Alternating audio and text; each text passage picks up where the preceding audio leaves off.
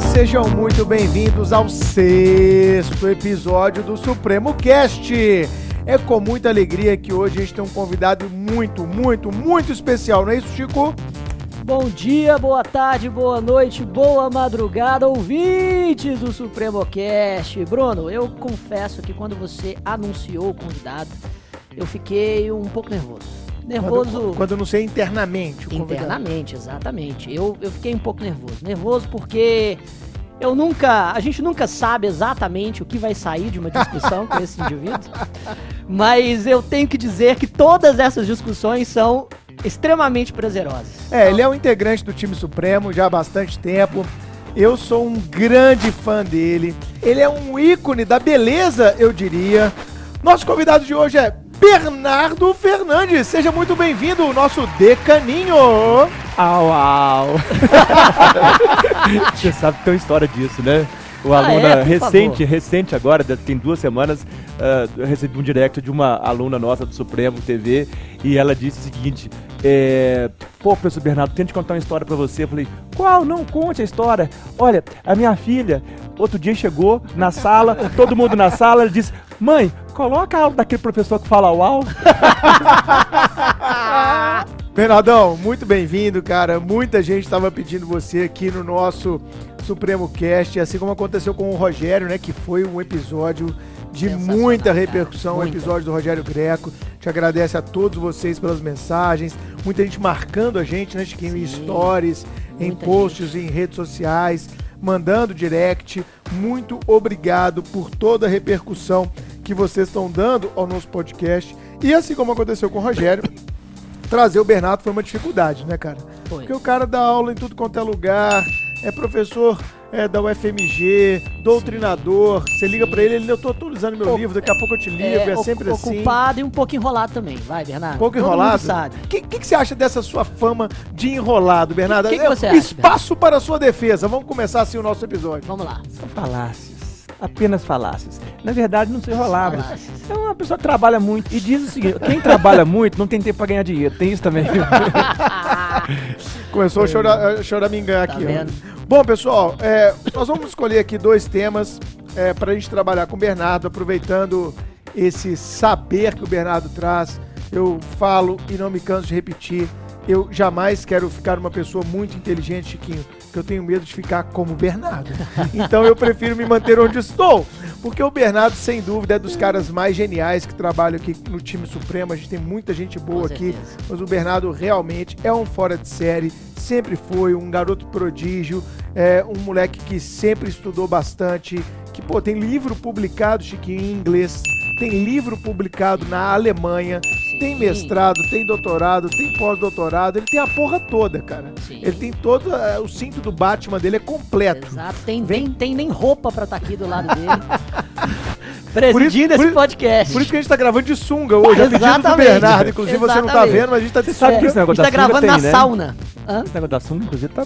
Eu, eu, e o Cris já. já, já Você e o Cris Gonzaga, é, ele já vai começar a Fazer o um Sunga caso. Day, né? O Sunga Day que nós vamos fazer Sunga aqui. Nós Day. vamos vir de sunga um dia da aula. É, eu e o Cristiano. Todo mundo de sunga. Você- Não, não, Cristiano. só eu e o Cristiano. Só você e Ah, o tá. As Cristiano. pessoas têm perna bonita, né, Bruno? Mas você tem pernas bonitas? é é? maravilhosas. Suas pernas são bonitas? As pernas e a minha boca. As pernas e a boca são maravilhosas.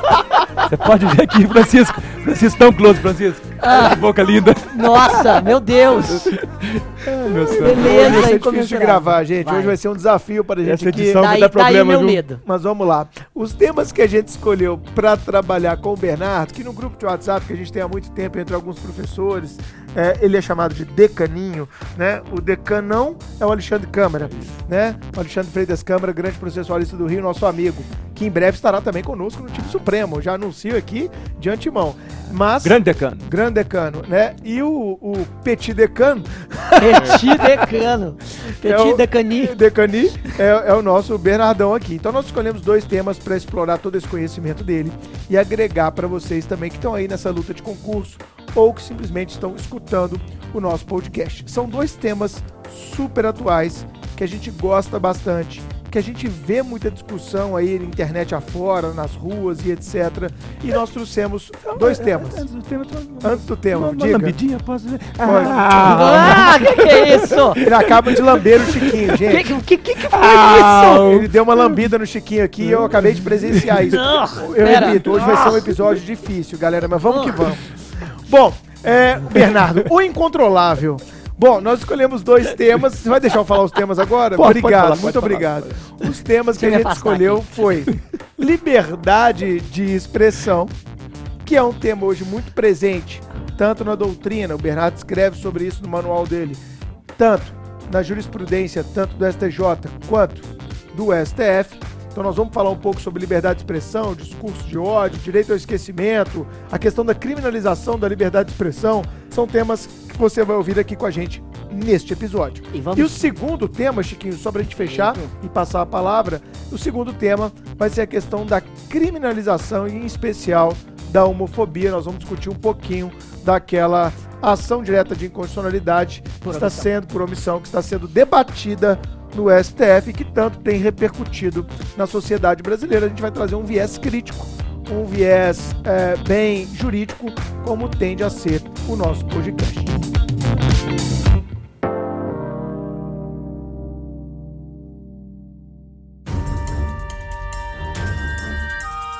A todo momento nós estamos exercendo a nossa liberdade de expressão, seja num âmbito mais restrito, num ambiente familiar, num ambiente de amigos, num ambiente de trabalho, seja num âmbito mais amplo, como por exemplo quando vamos à internet, fazemos alguma publicação em nossas redes sociais, em blogs, gravamos vídeos e etc. Então, a liberdade de expressão hoje ela é um tema fundamental porque nós vivemos uma sociedade da informação. Então, todo mundo quer ter opinião. Uma vez eu li, Bernardo, que antigamente as pessoas na era pré-internet, elas não eram muito ouvidas, elas não tinham palanque, elas não tinham palco, elas não tinham microfone. A partir do momento em que há uma popularização da internet, todos passam a ter em suas mãos, literalmente, um grande mecanismo para exercer essa liberdade de expressão. E eu acho que a gente está vivendo um momento de educação ou deseducação no âmbito dessa liberdade de expressão. E eu acho que é interessante a gente começar esse bate-papo fazendo aquela distinção. O que, que seria para você, Bernardo, a ideia de uma liberdade de pensamento e uma liberdade de expressão? Será que a gente consegue traçar uma linha divisória entre isso? É, veja bem. É, é interessante por quê? Porque quando você pensa em liberdade de pensamento e a liberdade de expressão, o que fica num primeiro momento de reflexão é: eu posso pensar o que eu quiser, ah, eu posso ah, tecer ah, reflexões críticas internas, ah, mas no momento em que eu externalizo isso, eu passo a desenvolver procedimentalmente a ideia de uma expressão, de uma expressividade.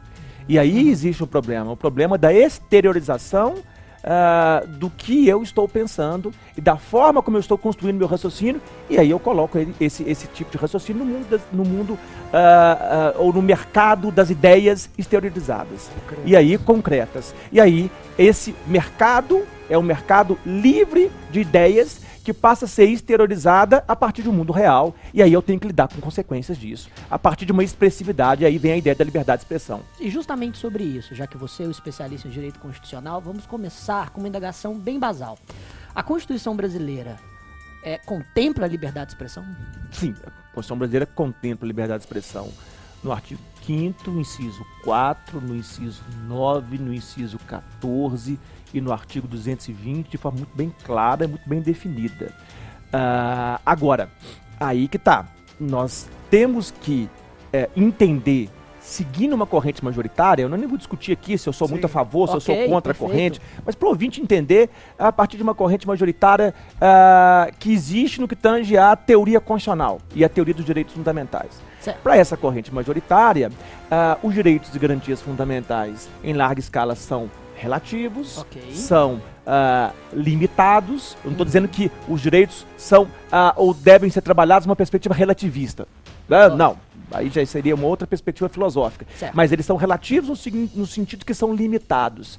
E, por uma perspectiva sistemática, ah, o limite de um direito e garantia fundamental são outros direitos e garantias tão fundamentais quanto aquele. Perfeito. né? Nós não podemos nos esconder no véu de um direito e garantia fundamental, sob o véu de um direito e garantia fundamental, para a prática de atividades ilícitas ou que vão ferir outros direitos e garantias tão fundamentais quanto aquele Perfeito. que nós estamos nos escorando, nos escudando. E aí que está a questão. Uma coisa é a garantia da liberdade de manifestação de pensamento ou de expressão, como queiram, artística, cultural, científica. Ah, outra coisa é o tipo de produção que essa liberdade de expressão e essa manifestação pode causar Perfeito. e aí gerar, sem dúvida alguma, ilícitos. Aí nós vamos cair tanto nessa área penal quanto nessa área do âmbito Sim. civil. Certo. E a partir de então, nós vamos começar a questionar esse tipo de expressividade ou manifestação com palavras, com gestos, com expressões que vão ferir outros direitos fundamentais, como a igualdade, como a, a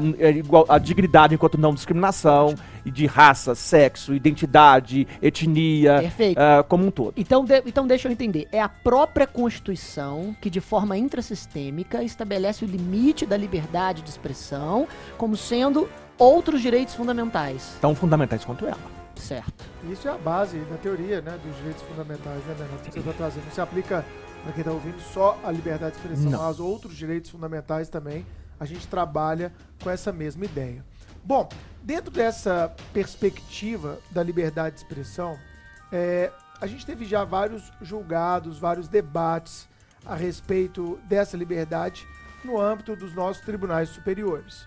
É, o primeiro ponto que eu queria trabalhar sobre liberdade de expressão, até porque tangencia também a minha aula de direitos da personalidade, é aquela que e de responsabilidade civil, sobretudo, é aquela questão de quais seriam os limites para a liberdade de expressão, para além, claro, do respeito a outros direitos fundamentais, igualmente tutelados pela Carta Constitucional, como o Bernardo falou.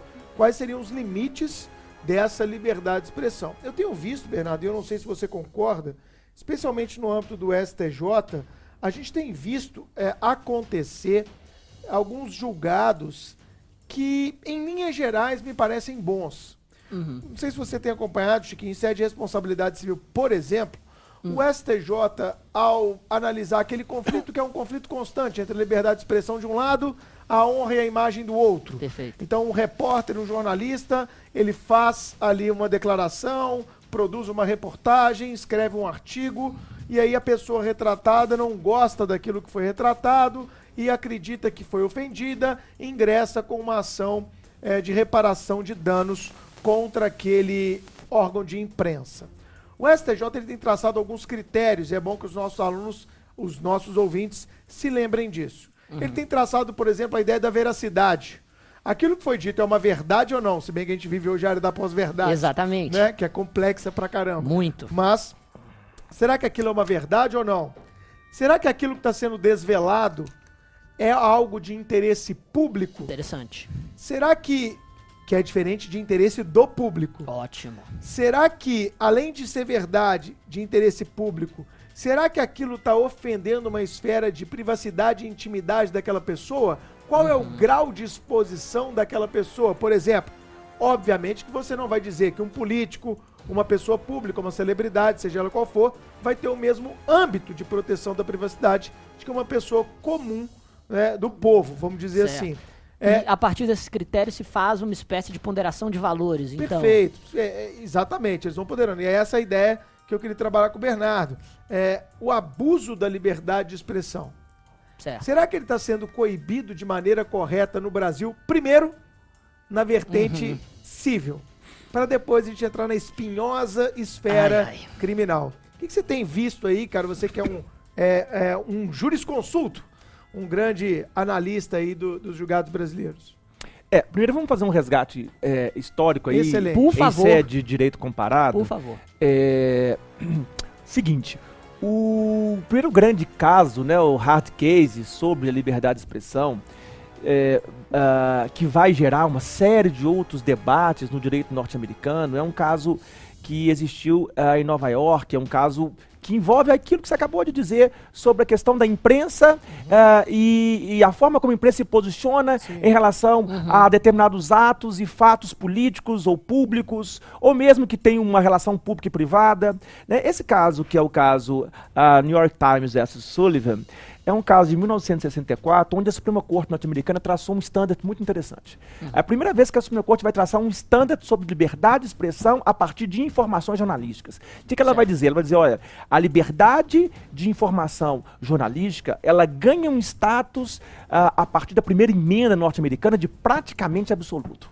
O que, que eu chamo de praticamente absoluto? Ou seja, ah, o ente ah, que está emitindo a informação, que está trabalhando a informação, procedimentalizando a informação para o público, ele não pode ser, sobre hipótese alguma, responsabilizado penalmente pela difamação ao Estado. E aí, depois, posteriormente, a discussão ainda chega na, na esfera civi- civil. Ah, mas, no primeiro momento, na esfera penal. Qual que é a base disso? A base é, ah, nós temos que colocar em grau máximo a liberdade de informação, o direito à informação e o direito a ser informado.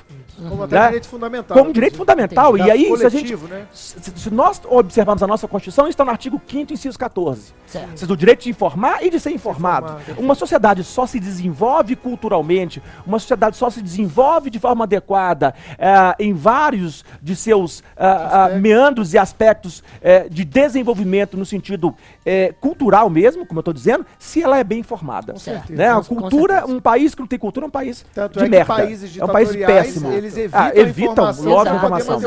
A, a informação é pressuposto para boa discussão democrática. Ou seja, a informação julgada numa arena de debate, numa razão pública de debates, ela Perfeito. gera o quê? Reflexão crítica Ótimo. e gera um constrangimento epistemológico, gera um ganho epistemológico naquele que está sendo informado, Excelente. que passa num debate não só com o emissor da informação, mas com terceiros, intersubjetivamente, a construir reflexões críticas. Ótimo. É, Perfeito. e a ter um parâmetro melhor sobre política, sobre economia, sobre sociedade. E é o que acontece na Ótimo. nossa vida cotidiana. Você chega no almoço Exato. de família, o seu tio vai falar: Ah, eu li na revista lá, eu li na internet. Hoje o problema disso também chega na fake É. news. O problema é a fake news. Você chegou exatamente. em um deles. Recebi no WhatsApp. Recebi É. no- e É. repassei.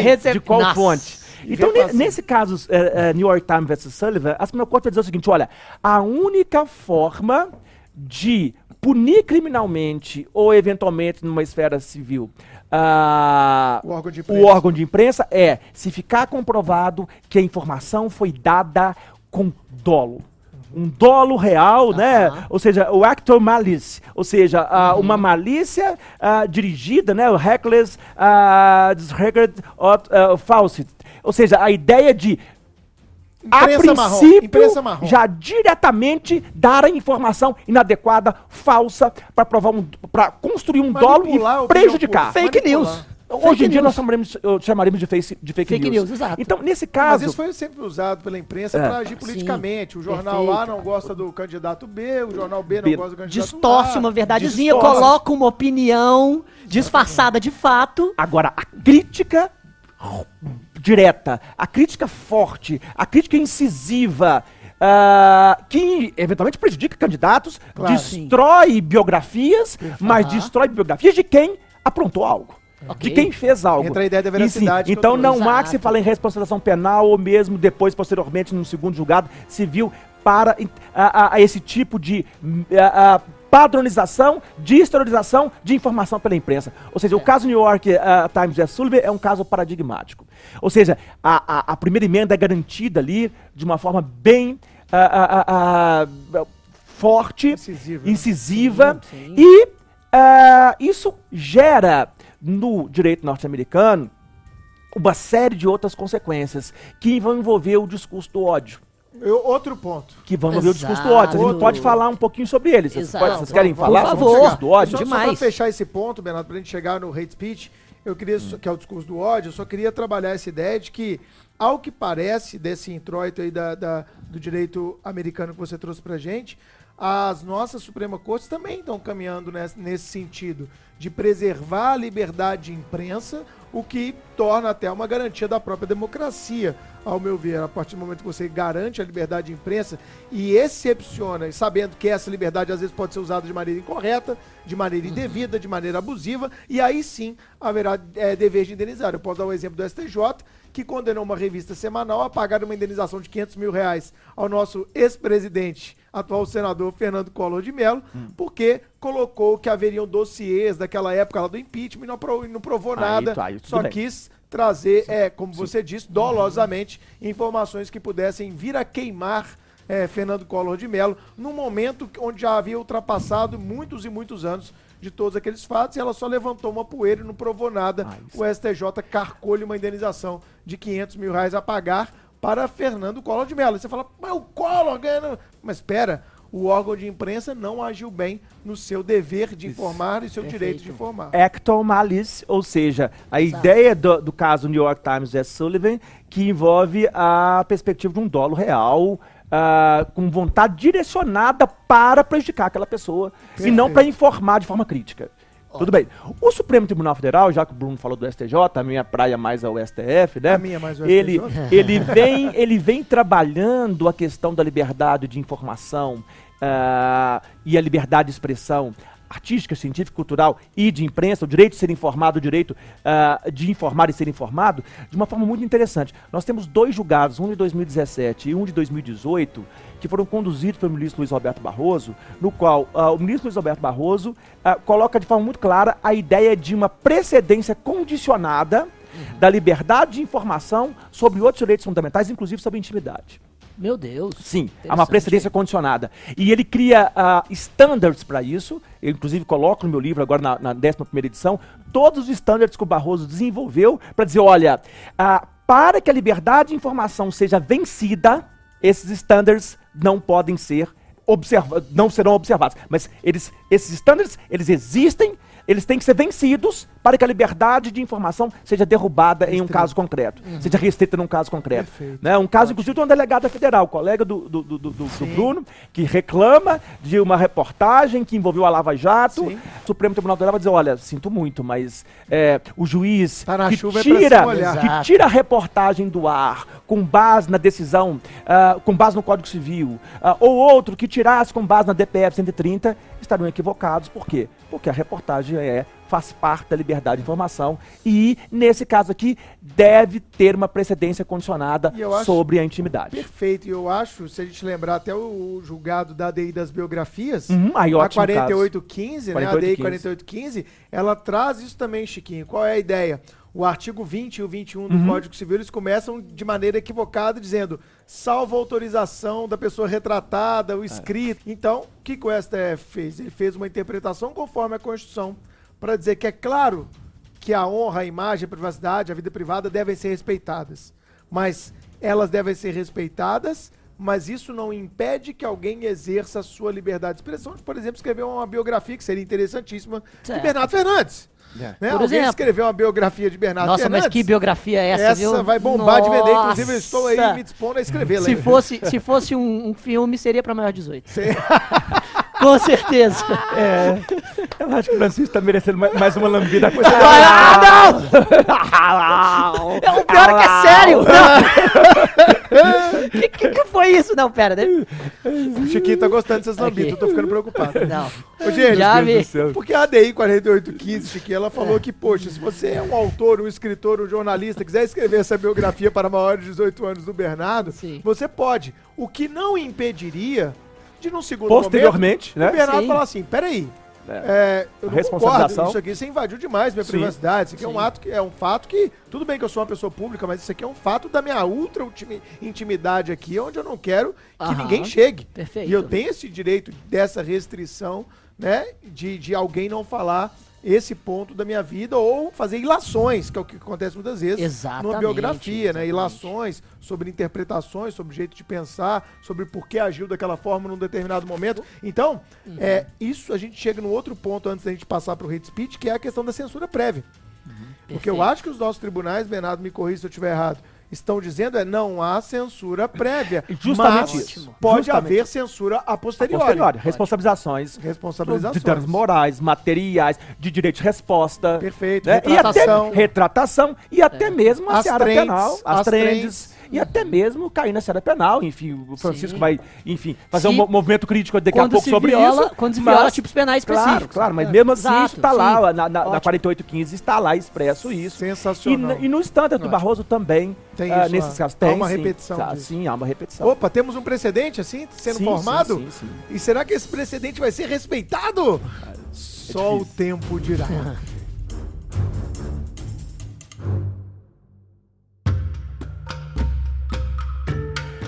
Bom, já que o Bernardo falou de hate speech, é, vamos falar dessa questão do discurso de ódio. Uma vez o Bernardo gravou aqui um programa com o nosso amigo Rodolfo Pamplona, né, no Papiano com Pamplona, e eu achei fantástico esse programa que o Bernardo gravou. E eu queria relembrar alguma daquelas passagens, Bernardo, que a gente trabalhou ali da questão do discurso de ódio. Que em tempos de internet, as pessoas, né, Chiquinho, eu vou te contar uma coisa, elas não leem o que você publica. Não. Você grava o vídeo, ela não quer ler, ela não quer ouvir, elas só querem Não. julgar. Sim. E é impressionante como na internet as pessoas. Escutem bem o que eu tô falando. As pessoas hoje na internet. Eu vou até colocar isso na segunda edição do meu livro Bens Digitais. Elas não querem contraposição de ideias porcaria nenhuma. As pessoas querem que a internet seja uma confirmação ou uma extensão do seu próprio ego. Elas querem confirmar a posição que ela já tem. Elas querem reforço psíquico o tempo inteiro. E mais, Então, querem confirmar que sua visão de mundo. sua visão de mundo. Então, se eu acredito que o preto é preto, eu só vou buscar coisas que falam que o preto é preto. Exato. Se eu acredito que o mundo é cor de rosa, eu só quero coisas que me digam que o mundo é cor de rosa. E ai de quem me mostrar um mundo preto. Exatamente. E eu acho que isso está chegando num momento muito delicado da nossa eh, sociedade da informação, da sociedade do espetáculo, desse momento democrático ultra delicado, que é o momento da internet, onde eu acho, não sei se o Bernardo concorda, a internet tem sido, sem dúvida alguma, uma grande ferramenta de destilação desse discurso do ódio. Faz aquela, aquela, aquele arcabouço histórico que você tanto gosta sobre essa ideia de discurso do ódio, porque ela tem também raízes filosóficas, norte-americanas e etc. É, o discurso do ódio, basicamente, se nós formos é, definir, né? Essas definições é sempre interessante, é, é, Francisco, que elas, elas são definições que têm um viés semântico, né? E toda definição, pela teoria da linguagem, ela é muito clara. Ela, ela, ela, ela tem um efeito, a princípio, de explicitar algo, tá? É, Ela é um redutor de complexidade, mas que nos possibilita Um nos avanço. comunicarmos com, com o Perfeito. interlocutor. E numa Perfeito. ciência ela permite o avanço. Permite o avanço. Sim, então vamos lá. sim. Reduz a complexidade? Reduz. Mas permite que haja a perspectiva intersubjetiva. Exatamente. Então, é uma definição clássica do que que é o discurso do ódio. Uhum. né? Ele tem o efeito inibidor, o efeito silenciador e, como o ministro, teori, eh, o ministro eh, eh, eh, Fachin ou o ministro Barroso, né, recentemente, o efeito escravizador. Então, tá, ah, pensar eh, eh, no discurso do ódio é pensar sempre nessa postura no Uhum. qual ah, palavras, gestos ou expressões vão, a partir de uma perspectiva discriminatória, racial, social, sexual, étnica, identitária, ah, afetar a dignidade da pessoa humana certo. de grupos, sobretudo minoritários, grupos vulneráveis, que vão, em virtude disso, serem usurpados, silenciados, inibidos e escravizados, Ofendidos. ah, ofendidos e escravizados no decorrer do tempo, através de um processo de devido histórico, né? Sensacional. muito Essa é a ideia bom, de, de discurso do ódio. É, e esse discurso do ódio ele ganha alguns contornos. Por quê? Porque é, vão existir duas grandes teorias ou teses sobre o discurso do ódio. Ah, uma de matriz norte-americana e uma de matriz europeia. E aí é interessante para a gente situar aqui, Bruno, é, como é que o Brasil está localizado nesse, nesse debate. tá? Ah, vamos, vamos pensar na matriz norte-americana. O que, que ah, é o, o, o, o, o point da matriz norte-americana? Né? O que, que é privilegiado? Ora, no direito norte-americano, tradicionalmente, desde as decisões do juiz Oliver Holmes, passando por casos como o New York Times S. Sullivan, entre outros, o discurso do ódio está englobado dentro da liberdade de expressão, Certo. da liberdade de manifestação. Ótimo. Então o discurso do ódio está dentro da liberdade de expressão, está dentro da liberdade de manifestação. O que, que significa isso? Significa que o discurso do ódio ele é permitido. Por mais abominável, Sim. por mais abjeto, por mais ah, ah, ah, discriminador, escravizador, usurpador, Ele ele é A permitido ideia da liberdade Não tá? americana. dentro do É. mercado livre de ideias, Não né, é- que remonta a John Stuart Mill, entre Perfeito. outros autores. dentro desse Certo, mercado certo. livre de ideias, qual que é a base? A base é a seguinte, olha, é, o discurso do ódio, ele está dentro da liberdade de expressão, ele ah, está dentro da, da ideia de liberdade, por quê? Porque ele faz parte da democracia. Ele, por mais Uhum. a- a- a- abjeto que, este- que seja, por mais abominável que seja, por mais disgusting, né, por mais nojento, que ele seja, ah, ele é um discurso que potencializa a democracia, que legitima a democracia. Dworkin vai dizer isso muito, clara, muito claramente, da- adotando essa postura. Ou seja, quanto mais eh, eu permito que esse tipo de pessoa, esse tipo de grupo participe do debate, ah, se jogue no debate, mais eu conheço meu inimigo, mas eu posso ah, entrar numa arena de razões com esse inimigo para, no mercado livre de ideias, fazer com que essas ideias sejam Combatidas. com- combatidas e vencidas por ideias superiores. Por ideias mais razoáveis. Por Espetacular. ideias que ah, fazem com que a dignidade da pessoa humana seja ou passe de usurpada a exaltada. Uma visão, é- essa visão, Essa é a visão muito, norte-americana. muito interessante e que segue determinados pressupostos bem americanos, voltados à liberdade, Sim, né, sim, como sim. direito fundamental de, de primeira geração e tudo mais. Só que, de certa forma, essa posição, essa posição é bastante otimista com relação à intelectualidade e à capacidade persuasiva de discursos racionais. Não, mas ela, mas E- ela tem limites também, Chiquinho. É, não, é, É. sim, sim. Deixa, deixa eu terminar com os limites. Por Tem- favor, por tem favor, alguns claro, limites. ótimo. Tem É limites, claro, não é uma É, não, verdade. Não, não É. é só, é, não é só, é assim, esse é, o- esse é o ponto de partida. Ponto de partida, Agora, a Suprema Corte norte-americana vai dizer o seguinte, olha, é, o ponto de partida é esse, mas é claro que não pode correr solto. Existem Perfeito. limites, existem estándares que são construídos. Quais estándares? Ora, palavras ah, belicosas, pautas de persuasão belicosas, né, as Ótimo. fighters words. Por exemplo, você está dentro de um teatro e está fogo, sendo que não está ocorrendo nada disso. Ah, ou palavras belicosas que vão gerar ah, Tumulto. questões, tumulto, n- com base na dignidade da pessoa humana e afetar a dignidade, sim, podem ser questionadas nesse discurso. E o, o, a- o caso ah, ah, mais interessante disso é a doutrina dos chamados clear and present dangers. Ou seja, Aham. quando o discurso, a liberdade de expressão, causa um perigo real e iminente a coletividades. Aí a- também a Legal. Suprema Corte coloca. Mas assim, só quando há perigo real e iminente, Então em casos eu- concretos. Deixa eu pegar só um caso pra, pra, pra, Vamos pra lá, exemplificar. manda ver, manda ver. Como é, que, como é que o Chiquinho ainda tem um pouco mais de razão, né, enfim, na, na concepção dele, do perigo que é. Por quê? Porque, Bruno, as exceções são muito pequenas. Sim. A exceção dos fighter words, ou a exceção é, é, é, das palavras belicosas que afetam a dignidade é, em determinados ambientes de causar tumulto, né? Ou as questões de perigo real iminente são muito, muito, muito é, é, Pontuais. pontuais, mas existem. Existem essas exceções que o Bruno está levantando. Perfeito. Então, eu cito um caso, por exemplo, como o caso eh, Brandenburg versus Ohio. Nesse caso, que foi julgado em 1969 pela Suprema Corte norte-americana, ah, existiu um discurso da Ku Klux Klan em uma fazenda em Ohio, até coloca os casos na, no- na época do Pamplona, eh, em, em- em- em- em que um, um dos indivíduos da Ku Klux Klan vai eh, eh, se posicionar contra os negros, atacar os negros nessa fazenda.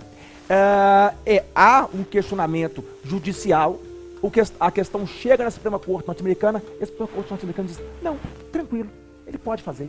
Ele pode detonar com os negros, ele pode discriminar a raça, a, a- a- a- a raça ah, negra, ele pode fazer o que ele quiser. Por quê? Porque ele estava numa fazenda no interior Privada. de Ohio, ah, fazendo um discurso. Esse discurso não caracteriza um perigo real e iminente, um perigo manifesto. Enfim, ah, não há que se falar aqui numa afronta à liberdade de expressão. Por quê? Porque a probabilidade dessa expressão ah, vir a causar um real e efetivo tá, resultado maligno, perverso contra os negros estaria afastada, porque naquele lugar, naquela fazenda, não ia acontecer nada com os negros. Perfeito. Ah, então, veja bem, as Né? exceções existem, Bruno, mas são muito pequenas, muito Exato. curtas. É. Por quê? Porque a ideia é, o discurso geral, o discurso ab- a- a- a- abstrato, o mercado de ideias, por mais abjeto, por mais nojento, por mais desgusting que seja, é permitido. E Por é quê? democrático. E é democrático porque faz Sim. parte da democracia, Exatamente. legitima a democracia, fomenta a democracia e permite com que eu conheça meu inimigo. Sim, mas acho que ju- é, nessa Pra linha... debater com o inimigo. Exato. E- mas acho que nesse prisma em Só que você é melhor eu conhecer meu bem- inimigo e debater com ele do que ele escondido. Entendo, entendo. Mas, de qualquer maneira, isso pressupõe justamente uma capacidade de persuasão é, da razão e do argumento racional que o discurso de ódio, no prisma em que você conceituou muito bem, de certa maneira escapa, foge. Sim, porque o discurso mas de é- ódio utiliza a concordo, emoção. e essa pode Ele é uma- irracional por natureza. Mas essa, cara, ela pode ser uma crítica à construção norte-americana da liberdade de expressão. E é exatamente o que eu né? tô fazendo. Mas eu- o que o Bernardo tá falando, até para simplificar um pouco para quem tá nos ouvindo, você me corrige, viu, Sim, Bernardo? sim, sim. Vou dar um exemplo aqui. Eu tô, a gente sai aí de vez em quando para tomar um show, para tomar um vinho. Eu tô lá com você, Bernardo, tem que te contar uma coisa. Eu e você, estamos nós três aqui, Uhum. numa mesa de bar. Fala, pô, galera, eu tenho que confessar uma coisa pra vocês. Eu sou nazista. Eu, Bruno, sou nazista. Ó, isso é exemplo, tá? Não vai fazer corte na minha fala Vai. aí, né? Olha, eu tenho que confessar pra vocês, estamos aqui numa mesa de bar, eu sou nazista. Ou seja, isso seria uma ideia de liberdade de expressão. Eu tô com dois amigos falando qual é meu pensamento, né? Agora, a partir do momento que eu chego no meu Instagram com sei lá quantos mil seguidores e falo, galera, eu sou nazista e nós temos que fazer de tudo para purificar a raça ariana. Então, quem tiver judeu aí me indica que nós vamos começar a fazer atos contra esses caras. Aí eu tenho um claro ultrapassagem desse standard. É. Então, é, eu tenho uma liberdade de expressão, sim. Mas quando essa liberdade de expressão se dirige, vê se eu compreendi bem, para terceiros, onde eu posso, com o meu discurso, estar colocando em risco é, direitos de terceiros, aí, pelo que você me, você me corrige, eu entendi que assim funciona. Quando passa a ter esse risco iminente, aí haverá uma restrição por parte dessa doutrina americana. É por aí? É por aí. E aí, isso fica claro é, em, em vários julgados. É, é, a, a ideia central aqui, e o Oliver Holmes vai dizer isso muito claro, que é um grande juiz né, da Suprema Corte Americana, é de que há uma maior probabilidade que a verdade venha a nascer, que a verdade nasça de um debate no qual nenhuma ideia é excluída da discussão. Ou seja, nenhuma ideia pode ser retirada do debate. ainda que Caramba, mais cara. Isso é o que Deus. o Brasil precisa, meu povo. Tá. Nenhuma Brasil! ideia ser excluída da discussão. Para de querer que todo mundo pense igual a você. Ótimo. Essa é uma grande lição que a gente pode extrair desse primeiro momento aqui do nosso episódio. Porém, e aí pensando um pouco no que o Chico né, tá já estava refletindo, nós- nós cortamos ele, ainda vai falar um pouquinho. Eu- no caso, Wisconsin versus Mitchell, é, e é um caso interessante, para situar o que o Bruno colocou agora, desse exemplo dele. É, eu gosto porque eu gosto muito do direito norte-americano, trabalho com muito, né, então vamos situar para o nosso ouvinte entender, sempre com casos concretos é interessante. Nesse caso, é muito interessante é, que o, o- o- tinha um filme, né? O Mississippi em Chamas. Sim. Famoso filme, né? E aí, aquele filme é, é, é, é, e, no qual homens brancos vão lá e, e golpeiam negros, enfim. Quando há manifestações, por exemplo, de um, de um, de um, de um posteriores ao filme. Você Assiste o filme, sai do filme. Brancos começam a bater em negros, negros começam a bater em, em brancos. Aí nós temos um perigo real iminente aparecendo. O caso é um caso de, enfim, Restrição. de restrição. Agora, a à restrição ocorre a perigo real iminente. Perigos concretos. Mercado de ideias, mercado livre de ideias não geram restrições. Cara, mercado Tá? livre de ideias é uma expressão Perfeito. que a partir de agora eu passo a usar. Mas, Bernardo, você falou que tem uma vertente também europeia. Como é que Sim. seria a A vertente, vertente europeia? é a contra- vertente- Ela se contrapõe à a americana ou vertente ela euro- complementa? Não, ela se contrapõe à, ver- à vertente norte-americana. A vertente Que europeia é totalmente diferente. A vertente europeia, derivada do direito francês e do direito alemão, Hum. é a que vai dizer o seguinte: o discurso do ódio não está englo- englobado na liberdade de expressão. Ótimo. Liberdade de expressão é uma coisa, discurso do ódio é outra. Perfeito. Não me venha com essa história que o discurso do ódio está dentro, mercado livre de ideias, que o discurso do ódio legitima a democracia, fomenta a Sim. democracia, permite que eu conheça meu inimigo e possa debater com ele ah, e possa, a partir daí, convencer ele ou outros interlocutores que ele está errado e que eu estou certo. Tá? Não. O discurso do ódio não está englobado dentro da liberdade de expressão. Ah, ele é criminalizado. Tá? E aí a seara pode ser a seara penal, a seara civil, enfim. Mas aqui, no primeiro momento, a, é ilícito. É ilícito. E, e no primeiro momento, a seara é penal. Nós vamos ter, por exemplo, no caso francês, né, em 1990, a lei Guissot. Essa lei é uma lei interessante, por quê?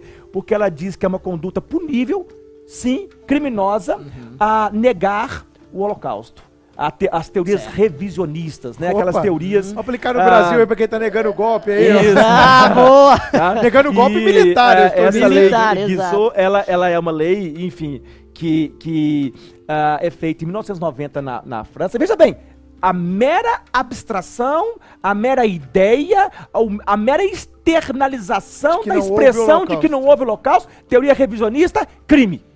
Não, não representa perigo real, e, e- peri- perigo real e, e- e- iminente nenhum. Perigo presumido. Nós, nós temos dois casos. Nós temos um caso famoso de um professor de literatura, né, o Roberto é, é, Forrisson, que vai pegar três meses de prisão e uma multa de 7.500 euros. Eu acho até os 7.500 euros pior do que os, os três meses de prisão, porque numa entrevista à televisão ele disse: não, esse negócio de holocausto não existiu, não.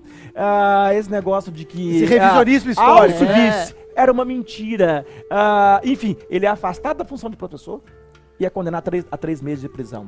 Ah, nós temos um caso famoso na Alemanha que também vai criminalizar as teorias revisionistas. Em 1991, um professor alemão vai convidar um especialista, um pretenso especialista em, em, em, em câmara de gás, um pretenso especialista em câmara de gás, para uma palestra na universidade. E é, o, o- o dito chamado Fred Lischer, né, um americano, não, é, vamos chamar um americano especialista em câmara de gás. Aí o americano chega lá na, na- na faculdade desse professor, o professor Ginter Deckert, né, e ah, esse professor fala, olha, esse cara sabe de câmara de gás. Aí ele vai e fala assim, olha, eu vim aqui falar para você o seguinte, em 1941, 42, 43 era impossível existir a tecnologia para criar câmara de gás Ah, como é aventado no histórico ah, do Holocausto, Guerra. da Segunda Guerra Mundial. Ah, ou seja, a Alemanha não dispunha dessa tecnologia. Portanto, é mentira. Tá? Portanto, podemos concluir que nenhum judeu foi morto em câmara de gás. Essa história de 6 milhões de judeus mortos em câmara de gás é uma mentira. Bom, o que acontece? O. Ginter, o Ginter Duckett é processado em virtude de ter organizado a palestra, tá? E o- a acusação é, você está praticando o discurso do ódio, incentivando o discurso do ódio. Ele é Eita. absolvido na primeira instância, da- do Tribunal de Primeira Instância da Alemanha, mas ele é condenado ah, no tribunal. revisão. Sim, em sede de revisão.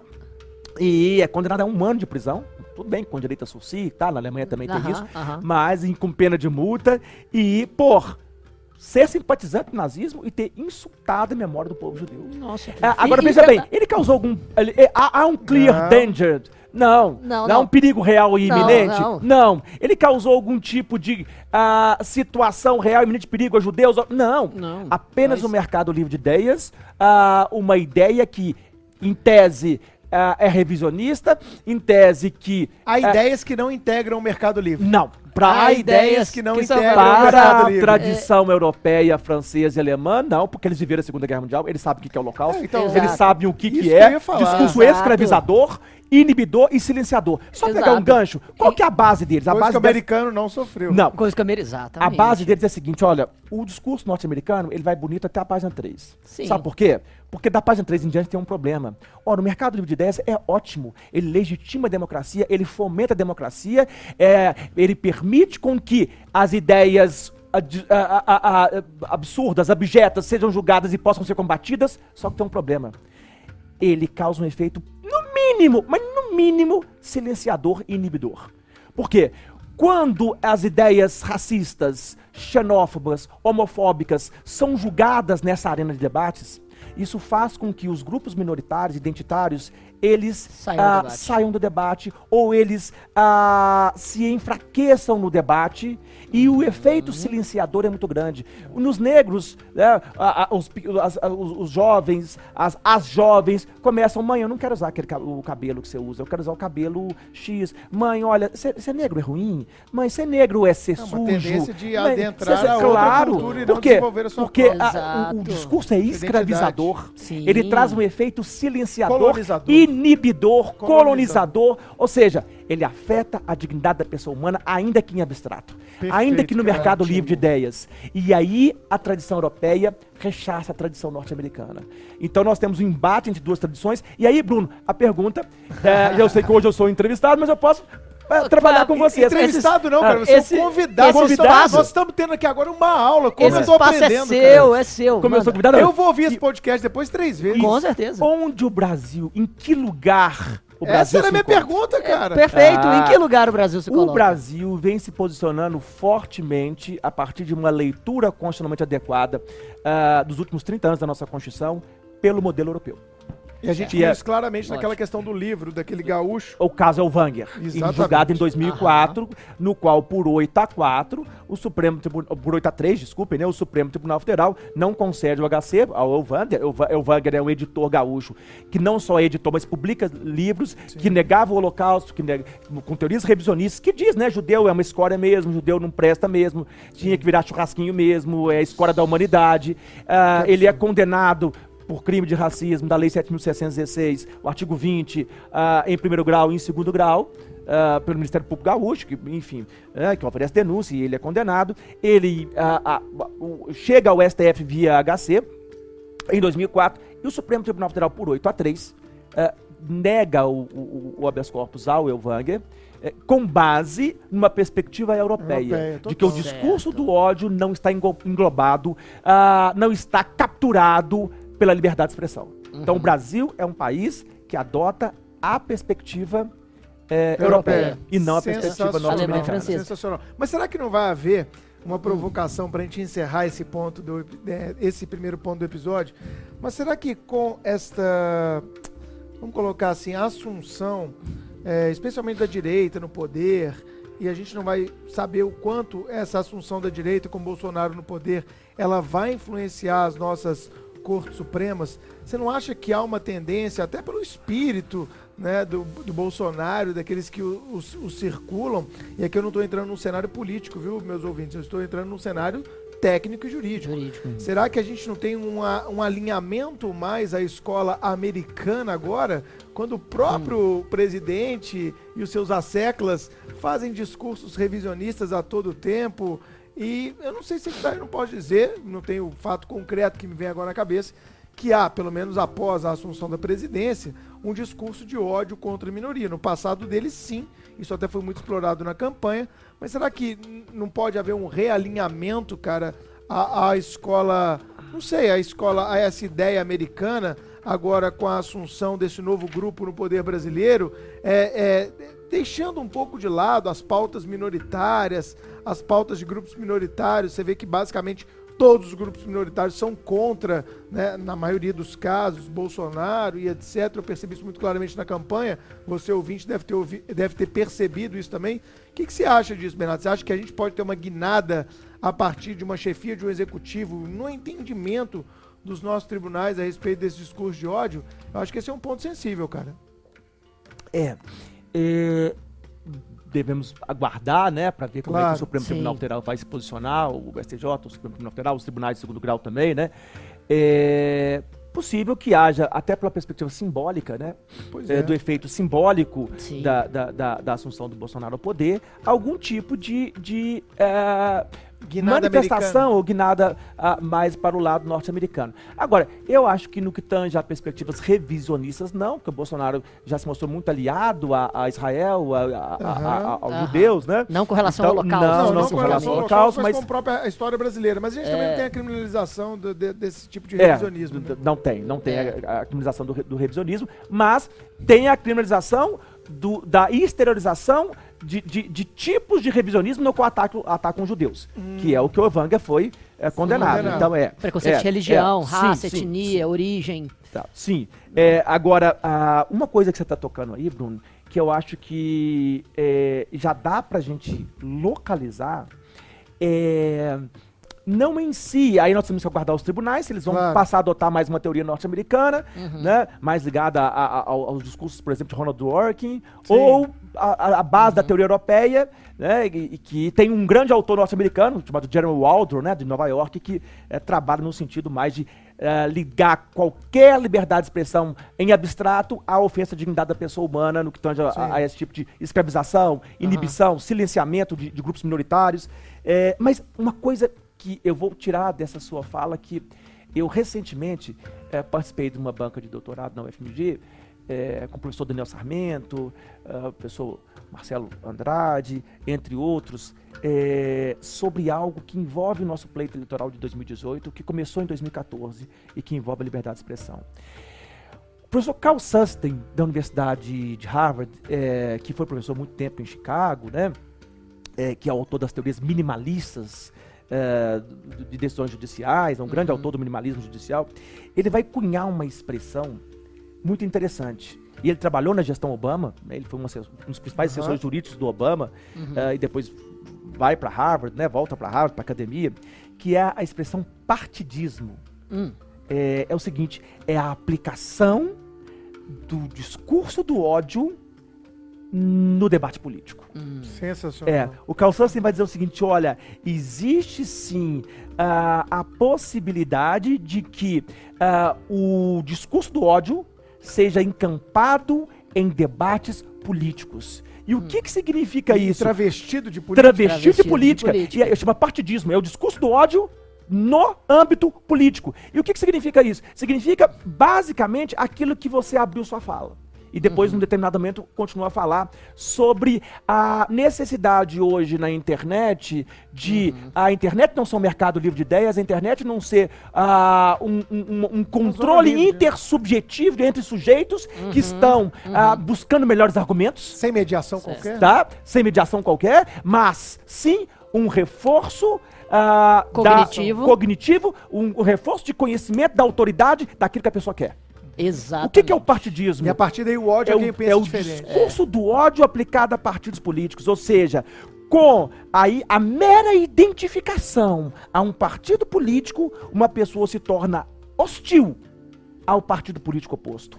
Uma pessoa se torna hostil a esse partido e disposta a, a acreditar Praticar. que os seus membros Perfeito. são muito superiores, melhores aos Exato. outros que os outros do, ah, ah, que os outros, ou seja, os outros partidos e os membros deles têm uma série de características ruins, nefastas, que eles E devem como ser a gente viu isso? que eles Exato. devem ser exterminados Porque- da arena política. Perfeito. Ou seja, ah, se eu sou PSL, se Inclusive, eu sou Bolsonaro, aquele que atentou contra a vida a- do a- a- Sim. os atentados Claro, contra a claro, vida, né? a vida. Ah, o- e nós temos um caso, o caso de, de- do- na Bahia, no- na, após o primeiro turno, nós temos o, o, o Catendê, né? Aquele, aquele, aquele é, é, capoeirista. Sim. Ele é morto num, num debate político. Sim. Não é um debate racista, homofóbico, ah, xenófobo, ah, xenófobo. Não, é um, é um debate político. Ou seja, o discurso do ódio faz com que ah, eu não discuta com o Bruno no mercado livre de ideias questões sobre que o PSL é melhor do que o PT. Ou que o Partido Democrata é melhor do que o PSOL, com argumentos razoáveis numa arena pública de debates. Ah, no qual no eu vou que- levantar pretensões de validade criticáveis e vou ser rebatido por ele. Ótimo. Não, eu quero eliminar o Bruno. Eu Exato. quero a- afastar, inibir, silenciar o Bruno, constranger o Bruno e escravizá-lo, afastando ele. Ou seja, ou você é do meu partido, ou você não presta. Ou você não isso aí. presta. É, Tá? esse, esse é o problema Time da de futebol, legitimação. Exato. Esse é o problema da É o partidismo. legitimação. Torcedor fanático de É o time discurso do ódio no debate político. Exato. Esse, esse é o problema da legitimação do discurso do ódio. Ele se deslegitima, se é, deslegitima, se Exatamente. Em- enquanto algo que faz parte do jogo, do, do jogo democrático. Porque ele necessariamente se apega a falácias do discurso. Que são, ontologicamente, um antidiscurso. Você não entra no discurso pra debater Exatamente. Você Você utiliza apelo a, rótulo odioso. a retórica. Exatamente. Os argumentos. Não, os argumentos de homem. trouxe a reforma da Previdência. Exatamente. Você utiliza todas aquelas 38 falácias do discurso que Arthur Schopenhauer Sim, elencou em, seu grande famoso livro do século XVIII, Isso. É justamente Arthur para destruir o outro. A arte em Schopenhauer, E inclusive. isso, e isso é essencialmente antidemocrático. Né? Eu, eu posso E contar história do empobrece, você? empobrece, Ah, empobrece, por cara, empobrece o discurso, né? Porque as Claro. pessoas não discutem mais ideias, elas discutem o time. Exatamente. A gente viu muito isso, cara. Eu fiz algumas publicações na época da eleição dizendo que eu ia anular meu voto no segundo turno, como o fiz, porque não me via identificado minimamente por um PT em, em pedaços, em frangalhos, Uhum. tentando se debruçar em qualquer ideia né, de, de, de um presidente livre ou de coisa que o valha, e muito menos me identificava ainda com um discurso bolsonarista. E eu fui apedrejado de todos os lados. Como assim? Você tem que ter um time! Você é um Exato. calhorda! Aí as pessoas esquecem que não optar é uma opção.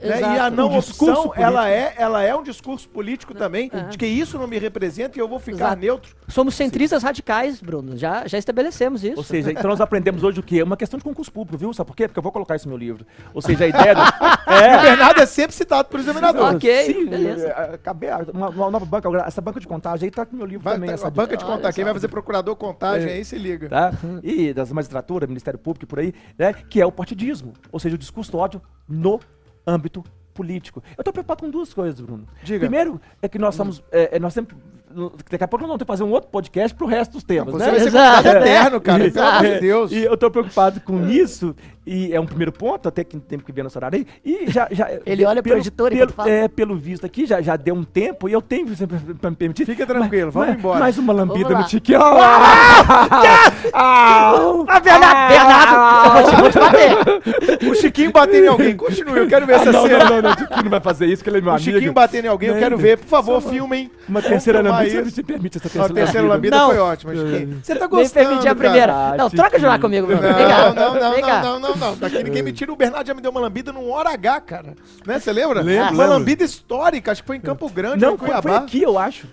Foi aqui em Foi aqui, Minas, foi- no Palácio das. Artes. E o nosso, e o nosso redator de, de, de marketing pegou. Pegou a lambida? Verdade. tem- Bernardo no, no, no, no, momento dele. No momento de- da lambida. Ele me de deu uma lambida enquanto eu falava. É, ele, Bruno não viu Acontece, lambida. acontece. Agora, só, só pra. é, é, gente, eu não podia estar aqui porque eu fico falando demais, né? Fica à vontade, Enfim. você é nosso convidado. É, como diria Tico Santa Cruz. Tico Santa, Tico Santa Cruz, Cruz, o é. filósofo Tico Isso. Santa Cruz. A Ah, única ah. revolução verdadeira é o amor, né? Tico Santa. Cruz Nossa, diria isso. maravilhoso. Meu Deus. Isso vai estar também na biografia. Ok. por aí, É, é, É. Pra terminar, eu queria Pra apenas terminar, repito, este ponto do nosso episódio. esse ponto, ligar, se talvez a gente possa fazer um programa sobre é, o discurso do ódio, é, a liberdade de expressão, Hum. a, a questão da liberdade religiosa e do amor, aí usando Tico Santa Cruz, porque nós tivemos um caso recente né, é, é, é, nos Estados Unidos, e esse caso é um caso paradigmático, não sei se vocês chegaram a acompanhar esse caso, de um casal gay, e aí nós vamos entrar nessa seara, né? É, um casal gay que iria casar num estado, à época, em 2012, que era permitido o casamento gay. Em alguns estados, eram, eram 31 estados permitidos casamento gay e 19 não.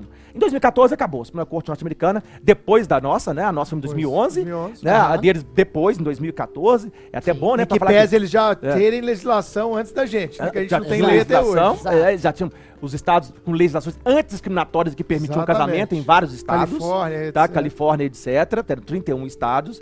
Mas é, o, o, o- esse casal, ele, ele ia ah, ah, ah, casar eh, gay, né? Em um estado que permitiu o casamento gay. E só que ele foi fazer a festa em outro estado, o estado do Colorado. Ele ia casar no estado que permitiu o casamento gay. Agora eu não recordo qual estado. E, mas a festa ia ser no Colorado. Do lado. Do lado. Deve ser Utah, tá? alguma coisa E, ah, o, o, o- e foi fazer um, um bolo. Com os dois se abraçando e beijando no bolo. Ah, esse caso. Né? que E o caso do confeiteiro, o, o Jack Phillips, o dono da Masterpiece, né? Ele diz: Olha, ah, sinto muito, mas eu não vou fazer um bolo para um casal gay. Putz. E aí, O a confeiteiro questão, tem esse direito é, ou o não? confeiteiro tem esse direito ou Eita. não. E aí, o que que esse casal ah, de gays, né, vai fazer? Ora, ele vai para a Comissão de Direitos Civis lá de- do, do- do Colorado. A Comissão de Direitos Civis é, é, do Colorado, né? O, o casal é, o- é o David Mullis e o, e o Charles Craig. Ah, ah, lembrei aqui, é em Massachusetts que eles iam casar. E a festa ia ser no Colorado. Pô, é Ah, longe. longe, longe, É. longe, é longe, mas é por causa de família, por Sim, causa de, né, sim, todo... Aham, E aham. aí, o, o- o- eles vão para a Comissão de Direitos Civis de Colorado. A Comissão de Direitos Civis de Colorado ah, condena o, Confeiteiro. Tá? A discussão ah, vai para a Suprema Corte norte-americana. E recentissimamente, ou seja, isso aí, é, mais ou menos aí, agora em 2018, em junho de 2018, a Suprema Corte, por 7 a 2, dá ganho de causa ao confeiteiro. Com base na liberdade religiosa, Eu concordo. na liberdade de expressão e, e liberdade de manifestamento, Eu manifestação, concordo, eu liberdade religiosa do ah, dele de fazer ou não um bolo. Eu acho que a para- democracia tem que caminhar por aí, cara. Se aquela pessoa não está disposta a fazer seu bolo, procure outro. Uhum. A não ser que ele atue num serviço que é de monopólio controlado pelo Estado, e aí são outros 500. Sim. Mas se existem mil confeiteiros nos Estados Unidos, alguém tem que ter o direito de não concordar com certa posição política. Por quê? Vamos pensar. É lógico que a questão é diametralmente oposta. Mas se a gente estivesse falando de um gay confeiteiro que pedisse a ele um casal de hétero e ele falasse, não, um casal de hétero eu não faço. A minha especialidade é bolos para festas gays. Será que levantaria-se essa polêmica toda, já que a gente está falando de igualdade? Entendi o seu argumento, Bruno, mas aí eu, eu também. Rebato. Eu rebato, exatamente. Imagine então que o preconceito não é contra gays. Se ele dissesse, eu não ah, faço bolos para pessoas negras, para, Para pessoas judeus. afrodescendentes, para, Para judeus. E aí? Mas aí eu acho que Não entraria, haveria, um, pro- cara... não haveria um, um óbvio problema nesse, nesse- nessa colocação? Sim e não, porque se a gente está Hum. falando de uma sociedade, que a gente não está falando da sociedade brasileira, né, Chiquinho? Nós estamos falando da Sim, sociedade americana. ok, perfeito. E se na sociedade americana, como o Bernardo muito bem colocou, a gente pode ter até um discurso de ódio, desde que ele não chegue a real causar. iminente, é. e- e- e- por que, que ele não vai poder ter esse direito de recusa? Entendo. Então seria uma Entendo que recusa de dentro- ódio? Cê, toquei. Dentro, que dentro da matriz americana, Claro. que dá a liberdade de expressão. Que é onde o caso uma se E a hostilidade relação à fé. Direi- a, a liberdade religiosa também dele. A, liber- também. a minha religião não permite que eu faça esse bolo. É, exatamente. Uhum. E aí ele vai ter que ofender a religião dele para atender o direito do outro? É, complexo. É, Eu- e- eu- e aí a questão é complexa. E eu- a, a questão é complexa. Mas eu tendo a concordar O Bruno com tende a concordar e eu só vou colocar duas questões. O caso é tão complexo que a Suprema Corte Norte-Americana, por 7 a 2, ah, dá ganho de causa ao confeiteiro, mas ela não estabelece standard. Que é, é muito comum. Ela deixa em aberto. Deixa aberto. Ela, de- ela fala assim: olha, eu vou. Vamos- negar a decisão do Conselho de Direitos Civis do Colorado e, da- e das cortes, ah, mas eu não vou estabelecer um novo standard. Não haverá um standard que confeiteiros têm Não, direito é. de negar bolos a gays. A decisão é a decisão, aí usando o Sustain de novo agora para essa perspectiva, minimalista nesse sentido. É. E mais, a- o Kennedy, que é um dos, um dos, um dos justices, né, que vai dar o voto, vai dizer, olha, nós estamos votando, nós estamos votando dessa forma, mas nós Neste não... caso. Nesse caso, mas nós não estamos ah, declarando a inconstitucionalidade ou invalidando ou atacando nenhuma lei antidiscriminatória contra gays, Fantástico. negros, judeus, orientais. Excelente. Por quê? Bacana. Porque dentro do direito norte-americano existem apenas duas situações, e são apenas duas situações nas quais a doutrina do state action, ou seja, a doutrina do- das ações de Estado, que o Bruno tão bem conhece, né? Uhum, da eficácia horizontal dos direitos fundamentais, pode ser ah, relativizada. Certo. Ou seja, ah, no direito norte-americano, é, é muito claro isso. Uhum. Ah, o filho chora e a mãe não escuta. É, é esse ditado que nós conhecemos aqui no Brasil, né? Da- o Bruno, quando ia fazer uma operação lá no, no- no- no- no- no- na comunidade do papagaio, né? Olha, o Bruno tá na comunidade. Não é o Murilo, não. O Murilo é mais, é mais tranquilo, né? Mas, mas o Bruno é mais forte, você sabe disso, né? Ah, é? Uau, é. O Murilo é mais, é mais light, o Bruno é mais Ah, é? forte. O Bruno é mais forte? Ah, é. O Murilo é quase metrosexual, é mais da, Ah. da linha, né? Do, do, do Marcos Paulo. Frequenta, minha. frequenta barbeiro de 150 de reais. 150 reais. Seu né? barbeiro é 20 conto. É, com É, abacaxi, com direito a abacaxi. Aquele dia de Ou aven- melancia, ou avental branco, né? Assim, ó. Avental não, velho. Que Não, avental? que avental? Roupa que ele tiver no Nada. corpo, ele vai- corta seu cabelo. Malha e camiseta. É, velho. Senta aí. Ele pergunta quer que lava, aí você fala, lava, aí joga o spray. tch, tch, tch, e Então, acabou. então ah, só, só e, e- e na- nos Estados Unidos é assim, o filho chora, a mãe não escuta. Ou seja, direitos fundamentais não são aplicados às relações privadas, não. E fica uma dica aí, né, eu não sei nem se tem dicas aqui no nosso programa, Vamos né? falar no final Vamos da... falar das dicas? Dica Suprema, dica Vamos, Suprema. Supremos, falar, né? Mas quem quiser conhecer um pouquinho dessa ideia de que no direito americano não tem esse negócio de eficácia horizontal, direitos fundamentais e relações privadas, basta assistir Suits. Assiste lá, Suits, ah, com, com Harvard. Suits. Ah, tá? Suits. Ok. Sério, Suits sério. aí, né? Suits. Doces. Não, Suits. Suits. Assista Ok. Suits. E aí, Ok. o terno, né? E- Ternos, Ternos. Assista ternos. Ternos. Eu, eu gosto de traduzir as coisas porque não- ninguém é obrigado né? a saber a Alguém língua. quer saber inglês? ninguém é obrigado a saber línguas alienígenas, É, né? exato. E fica de suítes pra suits. Não, é Suits. Aí o, o- o- o- o- E aí, são duas situações. Quais são as situações? A primeira, quando o particular pratica artes de natureza tipicamente estatal, Aham. atos equiparados ao do poder Aham. público. São, são vários casos assim, né? O caso Mark versus Alabama, por exemplo. Não sei se o Bruno conhece esse caso, né? É o caso de uma empresa no Alabama, privada. Já viu esse caso, Bruno? Sim. Que tinha uma cidade privada. Um belo dia, o diretor dessa empresa, cidade, dentro da, da- empresa, uma cidade, que é pra manter os funcionários lá, pra não ter que eles não irem Sim, irem uma embora, vila, né? uma vila, Uma uma vila. vila. Uma vila com Ótimo, ruas, com A restaurantes. CEMIG tinha isso, aqui em Minas. O, o projeto Perfeito. Carajás, É. lá no Pará. Rua, restaurante, igreja, escola pros filhos e tudo. E um belo dia ele vê um cara panfletando a testemunha de Jeová. Falei, o que, que é isso aí? Ah, testemunha de Jeová. Ô, filho, desculpa, mas maluco aqui não. Aqui não. Vocês são malucos aqui não. Aqui, ó. Não, mas tem rua, tem clube, tem restaurante, tem. Filho, não interessa. Isso aqui é, uma isso aqui é privado. É uma cidade? Você tá vendo rua? É assim, mas é privado. É da empresa. Maluco aqui não. E a questão vai para a Suprema Corte norte-americana. A Suprema Corte diz: olha, sinto muito. É uma questão que nós vamos relativizar o state action. Nós vamos aplicar direitos fundamentais para resolver uma questão entre particulares. Por quê? Porque o particular, no caso, está praticando um ato equiparado do poder público. Ato de natureza tipicamente estatal. Qual? É uma cidade. Ainda que tenha ruas, restaurantes, escolas, igrejas. É uma cidade, filho, mesmo que seja uma cidade privada. Então, é, é, é uma forma de relativizar a- a- a- o state action. E a outra é o Estado não pode produzir leis que fomentem a discriminação. Leis que conduzam à discriminação. Né? São, são, são, são as- tem vários estados norte-americanos, são 21 estados, que têm leis antidiscriminatórias. Inclusive do Colorado. Sim. Aham. Inclusive o do Colorado, que é, o, que, é, que é o do caso. Por isso que a. Comissão de Direitos Civ- Civis do Colorado Foi acionada. ah, foi acionada e, e puniu o Philip. Confeiteiro. O confeiteiro. Certo.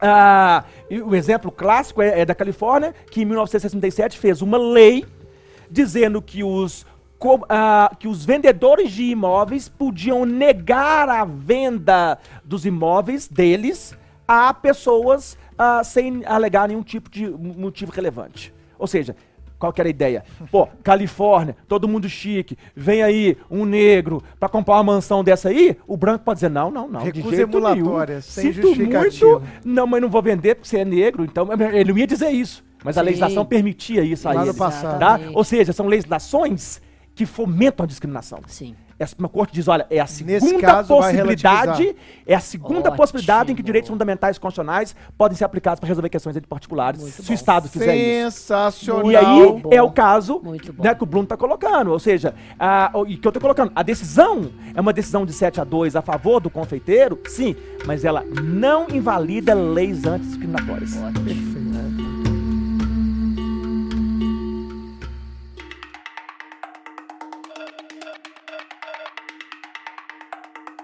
segundo assunto que a gente quer trabalhar aqui com vocês, o segundo grande tema, que claro vai ser um pouco mais ágil e rápido e menor do que esse grande primeiro tema, mas que com ele tem uma certa pertinência, é a criminalização de questões como a liberdade de expressão, como a homofobia, dentre outros. Por quê? Quando a gente fala, né, Chiquinho, na questão da criminalização da liberdade de expressão, logo vem à nossa mente os delitos contra a honra. Você concorda? Concordo, concordo sim. Eu acho que, vejam, a- os delitos contra a honra, calúnia, difamação e injúria que estão no Código Penal e que estão também em boa parte das, das legislações criminais, de certa forma são limitações à liberdade de expressão que buscam proteger determinados bens jurídicos. A honra objetiva, enquanto reputação da pessoa no seu meio social, e a honra subjetiva, enquanto é, autoimagem que a, que a pessoa tem, né? A imagem que a pessoa tem de si própria e, e, essa manutenção. Então, a proteção a esses bens jurídicos, a honra, está no nosso Código Penal, mas às vezes conflita com liberdades de expressão pontualmente verificadas. Por exemplo, a gente não vai falar o nome dele, ou talvez até vai, mas todo mundo Vamos sabe. falar, pô, foi tá Perfeito. público. O comediante Danilo Gentili foi recentemente condenado pelo crime Eu de enxergo difamação. nele mais um apresentador do que um comediante, pelo menos por Tam- tipo de humor. É, também acho. Então, o apresentador Danilo Gentili foi condenado por difamação contra uma deputada federal, Maria do Rosário, a seis meses de detenção. Pegou, aliás, foi a, na verdade, o crime foi de injúria do artigo 140, no qual ele rasgou uma, uma interpelação extrajudicial que ele enviou, que ela enviou para ele e colocou o papel rasgado na genitália e ainda disse que ela deveria enfiar o papel rasgado em, em determinados orifícios. Nesse contexto, Que é, elegância. muito elegante ele, é de uma sofisticação notável. Nesse E contexto, parece que então, tampou também o parte do deputado e ficou e só ficou puta, só uma né? palavra, exatamente, exatamente.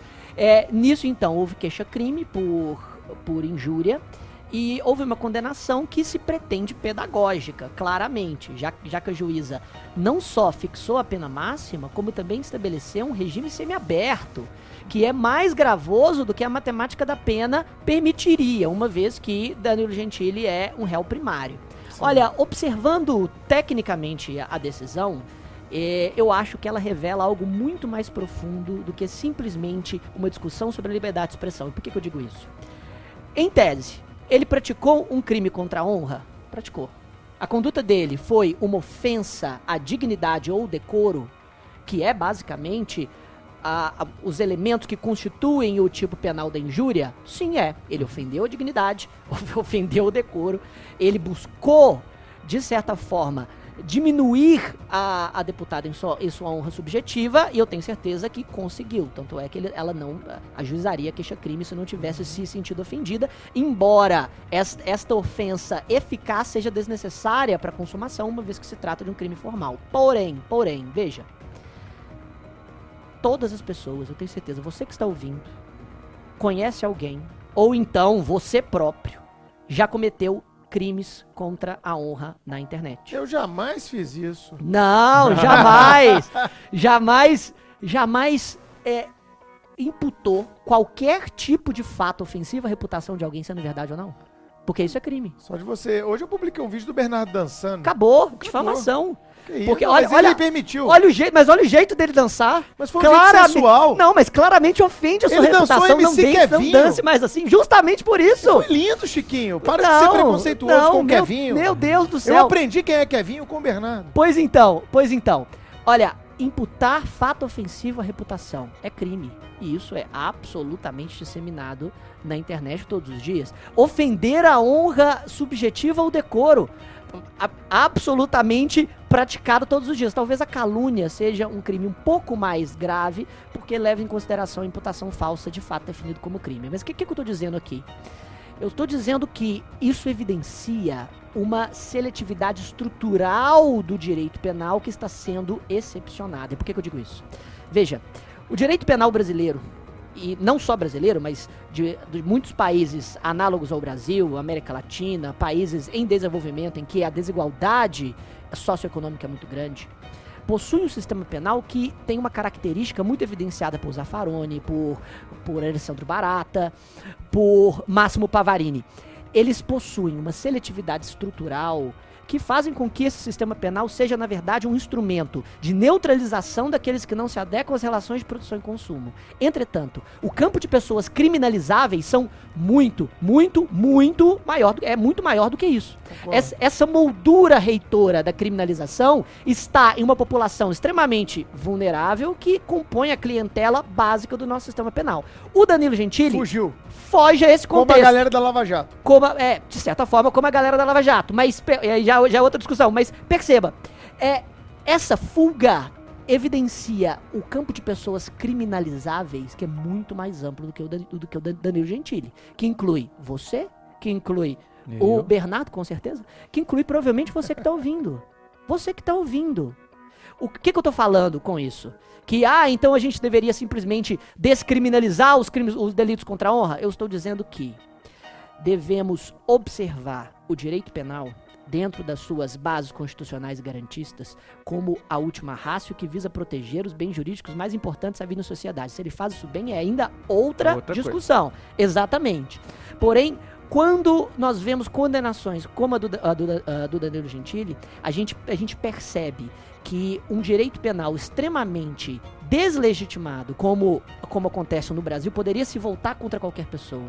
E justamente por isso é, é urgente que nós pensemos uma resposta penal que seja mais apegada ao, ao substrato empírico da criminologia, para o controle do comportamento de- é, criminoso, para aquilo que se considera o, o desvio criminal e que todas essas discussões sejam retiradas sim do campo penal. Mesmo porque os crimes contra a honra, conforme colocados no, no nosso, no nosso código, foram criados em 1940, dentro de um contexto de ditadura varguista. E, sem talvez. internet, e sem né? internet, sem nada. E talvez a nossa Constituição e o nosso estágio atual de debate democrático seja incompatível com a criminalização desses pensamentos. O que não Muito legal. significa que o Estado não deva, de alguma forma, endereçar os excessos, mas também talvez fora do campo da criminalização. Mas aí eu trago uma discussão, Bernardo, de direito civil. Que Uhum. é a gente pensar, como alguns países europeus já vêm pensando, na questão da função punitiva do próprio direito civil. Excelente. Né? Que é uma coisa muito ainda. Que é pode um funcionar muito dogma mais ainda- que o do- Muito mais. penal. Muito Ainda- Muito mais eu eficaz, vejo ainda claro. como um dogma, né, na nossa, nos civilistas clássicos aqui do Brasil, mas eu vejo ela crescendo é, de maneira bem forte no Brasil. Essa ideia E é uma saída, né? de um direito, de um direito Sim. civil punitivo. Claro. Um direito civil que possa é, trabalhar com a ideia realmente de punição e não meramente de reparação ou compensação de danos morais.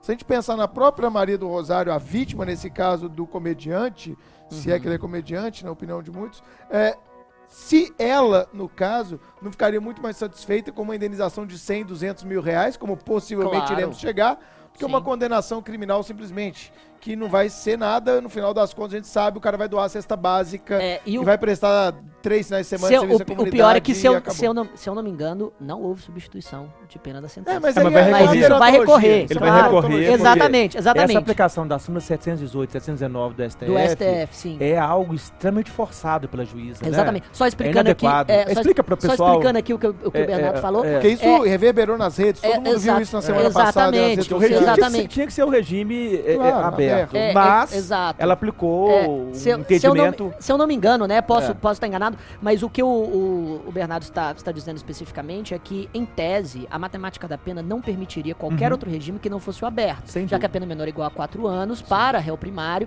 é, é estabelecido no artigo 33, parágrafo 2 que o Uhum. regime aberto é o, o destinado. Porém, a súmula 718 e 719 do STF permite que o juiz Uhum. se desvincilie da, da matemática da pena no momento de fixar o regime, contando que fundamente em concreto nas circunstâncias judiciais. E como a pena foi muito alta, E né, era em comparação à primário escala e- penal, é, provavelmente a juíza fundamentou nas circunstâncias judiciais uma aplicação de um regime semiaberto até e, e a Forçando a forçando- barra. exatamente, para que para que a, a sentença tenha um caráter pedagógico, mas E isso, aí isso o é efeito- contraproducente. Pois é, e o efeito que isso pode É. trazer, Bernardo, que a gente estava conversando É, antes do podcast.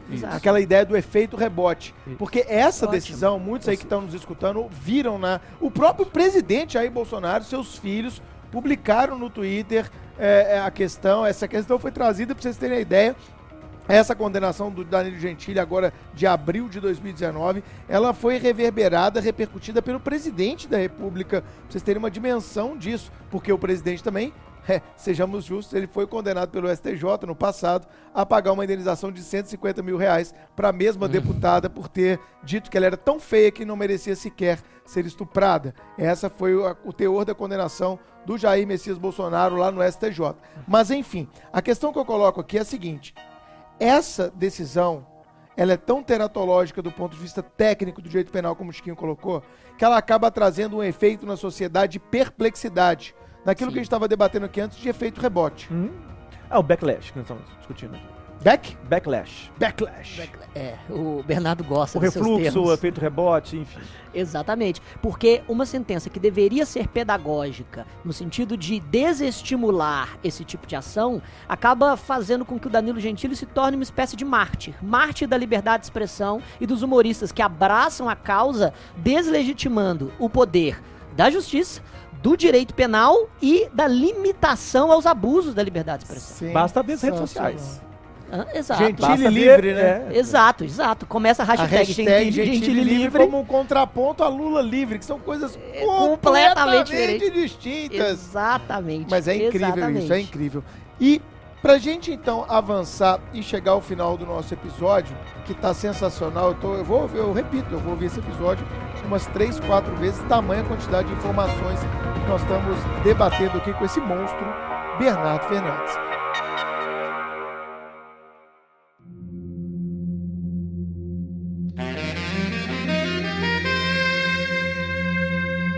Bernardo, é, o STF está em julgamento ainda, salvo, é, se não me falha a memória, pelo menos no momento que a gente grava esse episódio, de uma ação direta de inconstitucionalidade por omissão, uma omissão do Estado brasileiro em não criminalizar condutas homofóbicas, Transfóbicas também. né? transfóbicas Sim. também, né? É, eu queria entender um pouco de vocês, porque, é, pelo pouco que eu sei de direito penal, existe uma ideia de princípio da legalidade, de vedação de uma analogia em malampartem e coisas deste tipo.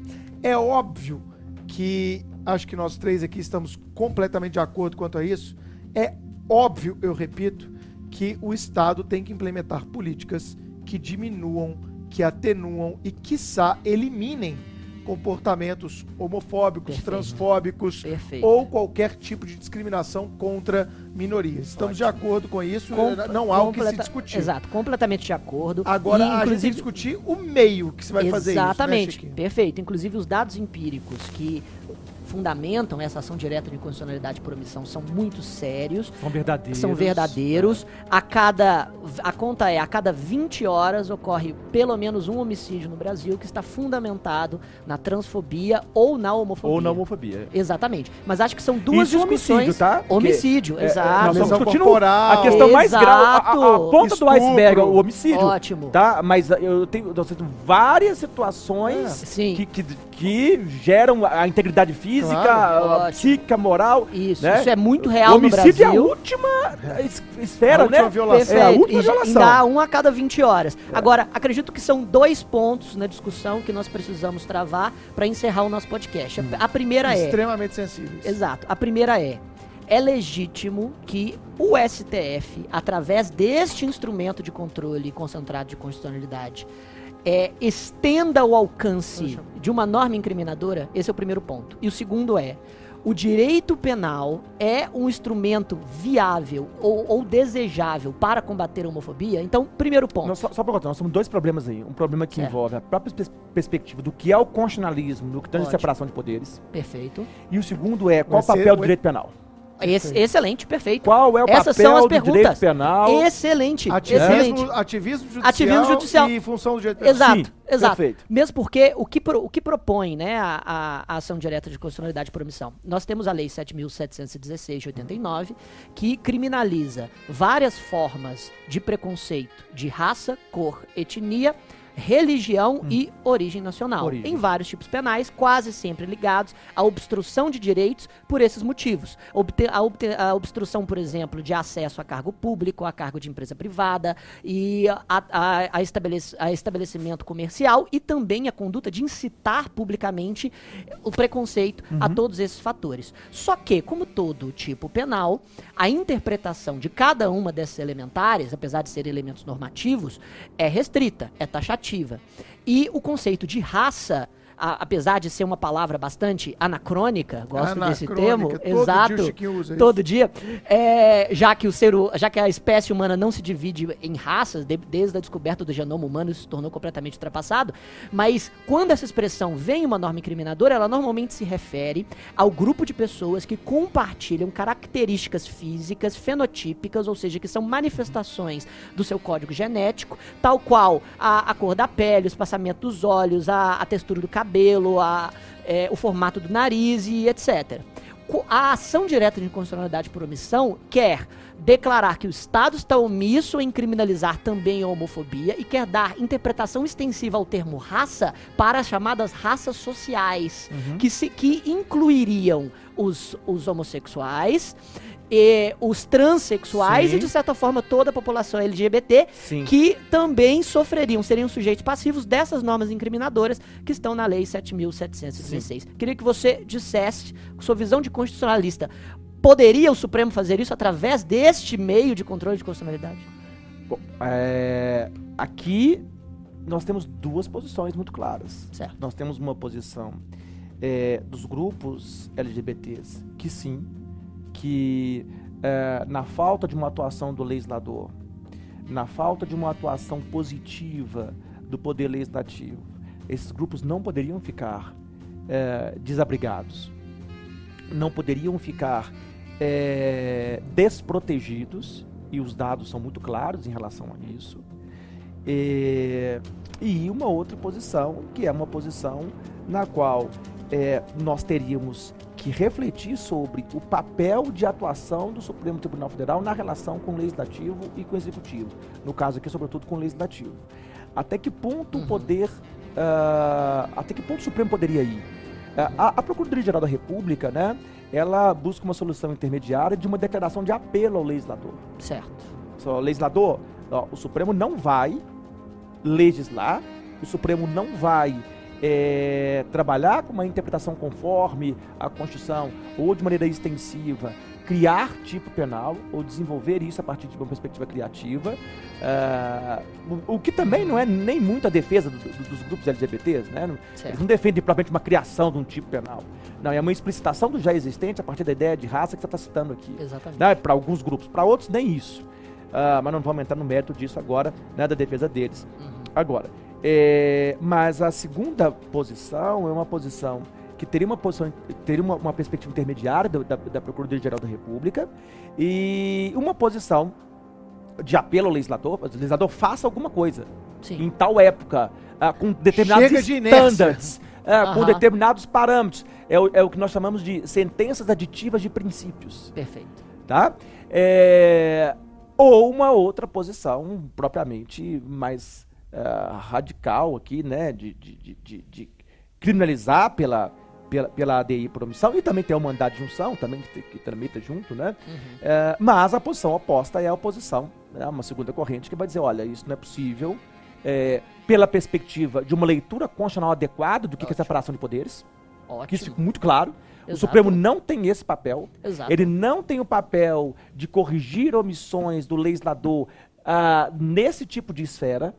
Ele não foi nem democraticamente eleito para isso, nem teria legitimidade para isso. Mesmo porque a Constituição coloca que a competência para se criar a lei penal é do Poder Legislativo Federal. Até por uma questão de legalidade. Acabou. E, por último, é, a grande questão que está por trás aí dessa segunda corrente é também, mais uma vez, qual o papel do direito penal. Aí, mais uma vez, né? É, é, é, é, fica uma explanação do, do- do Francisco, Bruno, sobre é, seria suficiente essa criminalização? Ótimo. Olha, É, qual o papel que ela vai exercer? Há um efeito simbólico? Há um efeito Perfeito. É inibidor? totalmente simbólico. Exa exatamente, esse, esse é o ponto. Primeiro, endereçando, terminando esse, esse primeiro ponto, eu acho que esse tipo de, esse tipo de decisão do STF, é, se caminhar realmente para a criminalização e dar um efeito extensivo ao elemento normativo raça dentro desses tipos penais, é, estamos, estaríamos abrindo a porta para um ativismo judicial que não só viola a separação dos poderes, como viola princípios constitucionais penais que nós demoramos a, a toda a história da humanidade para constituir e que só constituímos nos últimos 200 anos. Mas é o Supremo, cara. O cara decide o que quiser. não decide o que quiser, decide esse é o ponto. assim, né? cara. Como é que você não sabe isso a essa altura do campeonato? Vejam, o princípio da legalidade construído no direito penal da ilustração, com os apostos de, be de Beccaria, Feuerbach, deixa claro, não há crime sem lei anterior que o defina, nem pena sem prévia combinação legal, exigindo que toda norma incriminadora seja constituída de lei escrita, estrita, certa e prévia. A taxatividade que, pro- que proíbe a analogia em, em Malamparten, uma das maiores conquistas do direito penal da ilustração, e que está sendo jogado pela janela pelo, pelo Supremo Tribunal Federal em nome de um populismo penal que, sinceramente, eu não sei onde pode Vou- chegar. Vou te fazer uma pergunta crítica agora. Por favor. Será que os ministros não estão com medo dos movimentos LGBT e a repercussão disso? Mas Olha- olhando lá o acho que íntimo sim. desses caras. Ele, Acho que sim. Vai que eu julgo isso contra, aí eles vão falar, vão me chamar de homofóbico. Será que eles não estão cagando na retranca, pra usar uma expressão popular? Acho que sim, mas vejam, eles têm todas as garantias que um ministro do Supremo tem, como vitalicidade, Não, como independência funcional. Coisa é uma garantia funcional, Chiquinho. Outra coisa é o cara e a consciência dele. Pra amanhã morrer uma pessoa vítima de homofobia e falarem, tá vendo o que o Supremo fez? Excelente. Vocês são responsáveis. Vamos chegar, vamos chegar então no segundo ponto. O direito penal é um caminho adequado para o combate à homofobia? E aqui eu quero só. É isso que eu tô perguntando. Perfeito. aqui, Eu quero isso só tô- colocar três. Então, a mi- a minha resposta à primeira pergunta é: isso, isso é uma óbvia violação à separação dos poderes e ao Uhum. princípio da, da legalidade. Não podemos permitir isso, sob pena de jogar todas as garantias do, do direito penal liberal no espaço. Segundo, segundo ponto: eu tenho três indagações antes de responder com relação à pertinência da criminalização da homofobia. A primeira delas é: normalmente se fala, ah, criminalizando-se a homofobia, nós vamos diminuir o número de atentados contra, contra gays ou pelo menos manifestações homofóbicas no Brasil. Olha, não, e respondo aqui com a criminologia crítica, que estabelece desde os do, do- dos anos 60 uma das chamadas feridas narcísicas do direito penal. Salo de Carvalho trabalha com isso muito bem, professor da, da UFRJ. Ele diz: olha, nunca se demonstrou empiricamente a relação de causa e efeito entre a criminalização de uma conduta ou a punição individual e a diminuição estatística do número de crimes. Mas é isso pra todos os crimes, cara. Será que não? Mas, cara, justamente, veja, e quando, e quando eu coloco, e quando eu coloco E isso. isso, isso é mensurável. Eu entendo a, a- a- porque assim, cara, a academia às vezes levanta a bola demais, mas não fornece resposta. Então eu tô, tô Ó, questionando ótimo. se o Saulo de Carvalho não faz isso também, né, Bernardo? É. Levanta uma bola e fala, e aí, isso não tem mo- demonstração empírica. Tá bom, então como a gente faz, Saulo? Não, perfeito. Eu não eu conheço vou- a obra dele, desculpa. Ó, não, tá ótimo, tá que, ótimo. É, que é um monstro, que é um grande. Que é- um grande- exato, isso tem que. Mas isso, eu estou dizendo que isso tem que. Isso não. Nós não, deve- não- não- nós não devemos partir disso para a conclusão de que todas as condutas devem ser descriminalizadas. Mas que a, ine- a ineficácia empírica do direito penal tem que ser levada em consideração em questões que são sensíveis como essa. Deixa eu fazer algumas perguntas. Vamos fazer um O segundo diabo ponto, com, com, com? Manda ver. Tá. O grande, um dos grandes advogados, né, o Paulo Iotti, ele, ele fez uma defesa brilhante no Supremo Tribunal Federal. É, e alguns argumentos que ele coloca interessantes. Exemplo, ah, o Supremo não considerou o antissemitismo um tipo de racismo, definido que toda ideologia que prega a superioridade e inferioridade de um grupo relativamente a outro é racismo, lá no julgamento do caso. Nós falamos aqui do caso Vamos Wang. agora. É, por que, que ele não pode fazer a mesma coisa com a homofobia e com a transmofobia? Com a transfobia, desculpe. Mas aí nós chegamos à nossa primeira Ah. negação, porque isso é uma analogia em Malamparten. Talvez devemos Ah. questionar a primeira decisão que estava errada. Talvez nós devemos partir. eu Acho que o que você está querendo dizer que é vamos atualizar a legislação. Não, não, Mas não, não só isso. Não, não. Aí que tá. Não, não. Aí que tá. Não só isso. E o, o segundo ponto com relação a isso. Ah, vo- você fala, Não bem. passa a ideia que, o que- que há, uma, há uma menor relevância da, do- do- da homofobia Ótimo. e transfobia Exato. em O relação segundo à ponto raça, é. em relação à perfeito. mulher. O Porque a segundo mulher- ponto. a mulher exato. Tá lá, a mulher tá com Maria da Penha, Ótimo. a mulher tá com a DC-19. Exato, o segundo tá ponto com- é esse. O segundo Poxa, ponto é esse. Se a, o a segunda argumentação, ah, tudo bem, direito penal Eles ineficiente, mas veja bem, se exato. proteção igual, artigo 5 Ah, mas é uma questão de equidade. E eles, justamente, e se fala isso, ah, uma questão de, de equidade. Se você está, está punindo a qualquer tipo de preconceito, a raça, a etnia, a religião, da mesma forma deve se punir o, o preconceito contra, contra Aham, né, a, LGBT, a LGBT. comunidade. Exatamente. Não há uma A- discriminação a, aí isso, a isso eu digo. chapada? Mas, mas a isso eu digo. A- a- os princípios da subsidiariedade, da fragmentariedade do direito penal, que também são constitucionais, Uhum. desmentem que a equidade e a proporcionalidade deve valer também para criminalização. Porque Tá. nesse ponto a gente começa a criminalizar. saiu bem, Saiu bem. Chiquinho. Porque nesse ponto a gente começa a criminalizar o preconceito contra pessoas gordas, contra pessoas baixas. Eu ia adorar Eu preconceito também. contra pessoas Eu- baixas. eu- chega de preconceito Ex- contra não. Exatamente. Tamo junto, Chiquinho. Exato. Então, Mas, sendo o direito mas, penal Chiquinho, subsidiário, mas esse argumento argumento cai por Chiquinho, terra. mas quantos anões igual a você e o Bruno são mortos por dia por skinheads ou por... Mas Ah, quantos de anões Deus. tomam tapa na cabeça por causa da brincadeira Aí do chegamos, Pedala Robinho? aí chegamos, não é verdade? Meu Deus do céu, que que foi isso? Aí chegamos ao Mas é terceiro. sério, é sério, isso, isso afetou muito a comunidade anão. Isso é verdade, é- tem um estudo. Eu apresento- mesmo? tive uma apresentação no meu mestrado Teve de uma menina que mostrou isso. isso. Teve Meu um Deus. estudo, uma tese sobre Tem isso. mesmo. Que os anões, após aquela brincadeira Começaram a receber Pânico, tapa na cabeça. O cara tava andando na rua, tomava um pedala Robinho, Meu cara. Deus do céu, inacreditável. É, É, eu, eu sempre falei que o pânico é um desfavor pra sociedade. Mas voltando. ele acabou, que bom. É, exato. O, a- e, o, e o terceiro ponto é: ah, mas pelo menos a criminalização vai servir de símbolo. Né? Aquela, aquela coisa que um direito penal Você simbólico é tem- você sabe desejável. Quantos países têm lei é, ah, ah, proibindo... Criminalizando a crimi- homofobia. Criminalizando homofobia ou é, direcionando a, a- a questão da criminalização contra discurso de ódio contra grei- gays, lésbicas. 43 países. 43 países. Ju- a- aquela ideia de que se o rei agora diz, faça saber que a homofobia é crime, nós temos um símbolo que dá legitimidade à causa. Só que caímos na mesma discussão do, do- do Danilo Gentili. Ou seja, o STF é rei. É, basicamente.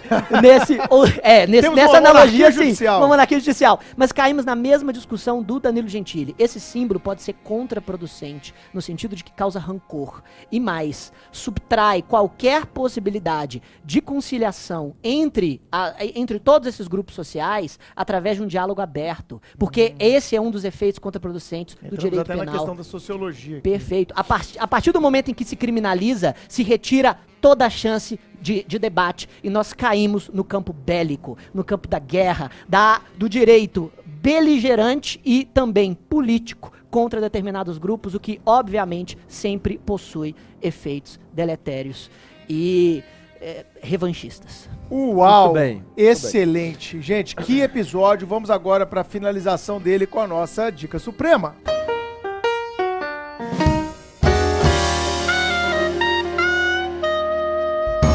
Bom, vamos então à nossa dica suprema, começando sempre com ele, que traz boas indicações. Chiquinho, já faço uma revelação. Estou assistindo a. é, oxi. Choque de cultura. Não, o Choque de Cultura eu assisti e não gostei. Te confesso, sendo muito honesto. Sabia que você É, não ia gostar. Mas aquela é outra série do Pix lá do. É, Ah, Blinders. Peaky Blinders. Gostou? dos- Legal, legal. É uma série Legal? de gangsters e tal. Ainda tô na Exato. primeira temporada, finalizando. Mas obrigado pela indicação. Ela prende. É Nada. uma série que prende. Também É, gosto. década de 20 na Inglaterra, o pau Exato, quebrando, né? exatamente. Cidade de Birmingham, É, enfim, achei pós legal. Primeira Guerra Mundial. É, obrigado pela indicação. Pressões comunistas, muito O que, que você trouxe pra hoje, cara? Pois então. Eu vou começar com a indicação de um canal do YouTube. Opa, de novo. De novo, exato. É, muitas das coisas que eu falei aqui sobre aportes criminológicos e conceitos da criminologia, esse canal traz e se chama Introcrim. Introcrim. Exatamente, Introcrim. Introcrim é um canal de, de criminólogos que foram formados pela USP, inclusive existe a supervisão destes, desses professores da USP que são sempre citados, e que é, estabelecem vídeos falando sobre conceitos básicos da criminologia. E são, é, são excelentes para você iniciar um estudo criminológico um pouco mais aprofundado. O a minha segunda dica já é um pouco mais profunda. É de um livro que fala muito disso que eu falei aqui, sobre seletividade estrutural do direito penal, sobre as feridas narcísicas do direito penal e tudo que tem que ser levado em consideração no debate para afastar é, essa, essa ideia belicosa e de um direito penal superpotente. Olha, o livro é do Salo de Carvalho e se chama Antimanual de Criminologia. Antimanual de criminologia. Antimanual de criminologia, exatamente. Antimanual de são- criminologia. Antimanual de criminologia. Vamos ao nosso convidado, Decaninho. O que, que você indica pra gente aí, cara? O que, que você tem assistido? Coisas legais aí? Você tem sempre, sempre boas recomendações? Eu sempre pego livros de filósofos, juristas, muita coisa do estrangeiro. O Bernardo sempre lendo demais. Você chega na sala de professores do Supremo, o Bernardo tá sempre com um livrinho novo, Sempre. lendo sempre alguma coisa bacana. O que, que você recomenda aí pro nosso ouvinte, cara, pra eles lerem aí, ampliarem o campo de conhecimento deles? Olha, é, É tanta coisa que ele nem sabe. é tanta coisa. Eu, eu, eu, eu vou, vou, vou partir aqui para um clássico que, que não sei se Francisco já teve a oportunidade de, de ler, né? Hum, Mas que vale a pena ah, muito ah, trabalhar, que é um vencedor de prêmio Nobel de Literatura, o Orhan Pa- Pamuk, né? É, que tem um livro clássico, não sei se o Bruno já leu. Não. E fica a dica, o livro é o livro Neve. Neve, Neve Orhan Pamuk. E Orhan Neve. Pamuk, enfim. Tá? É um romance político interessante, enfim. Ah, e vale a pena é, você ler, tem certeza que você vai gostar muito desse, desse, desse livro que conta a história de um poeta, né, que estava exilado na Alemanha, enfim. Ah, e vai ter aí ah, uma nevasca e ter um isolamento, enfim, a- ele com a mulher vão lidar com uma série de questões e vencer o prêmio Nobel. Então, não é, Olha só. não é. O livro Neve, é, acho que o Francisco, como um devorador de livros, Como né? ele é, só Daqui a ele. pouco vai chegar a- duas semanas daqui depois e vai, e vai ler E recomendar. Neve, e recomendar Neve Neve. para o pessoal. É, no que tange a dica jurídica, eu indicaria um livro que me é muito caro, muito importante na minha formação, que é Just for Hedgehogs, do Ronald Dworkin. Just? for Hedgehogs. É, Justiça para ouriços. né? E aqui no Brasil tem uma tradução péssima, né? Justiça e o porco espinho, né? Como se porco espinho fosse ouriço. É, mas São coisas enfim, diferentes. é, são coisas diferentes. E então, Just for Hedgehogs é um livro de 2011, né? Que Dworkin já quase, no, no- no- enfim, né? Dworkin morre em 2013 de câncer né, Aham. na Inglaterra.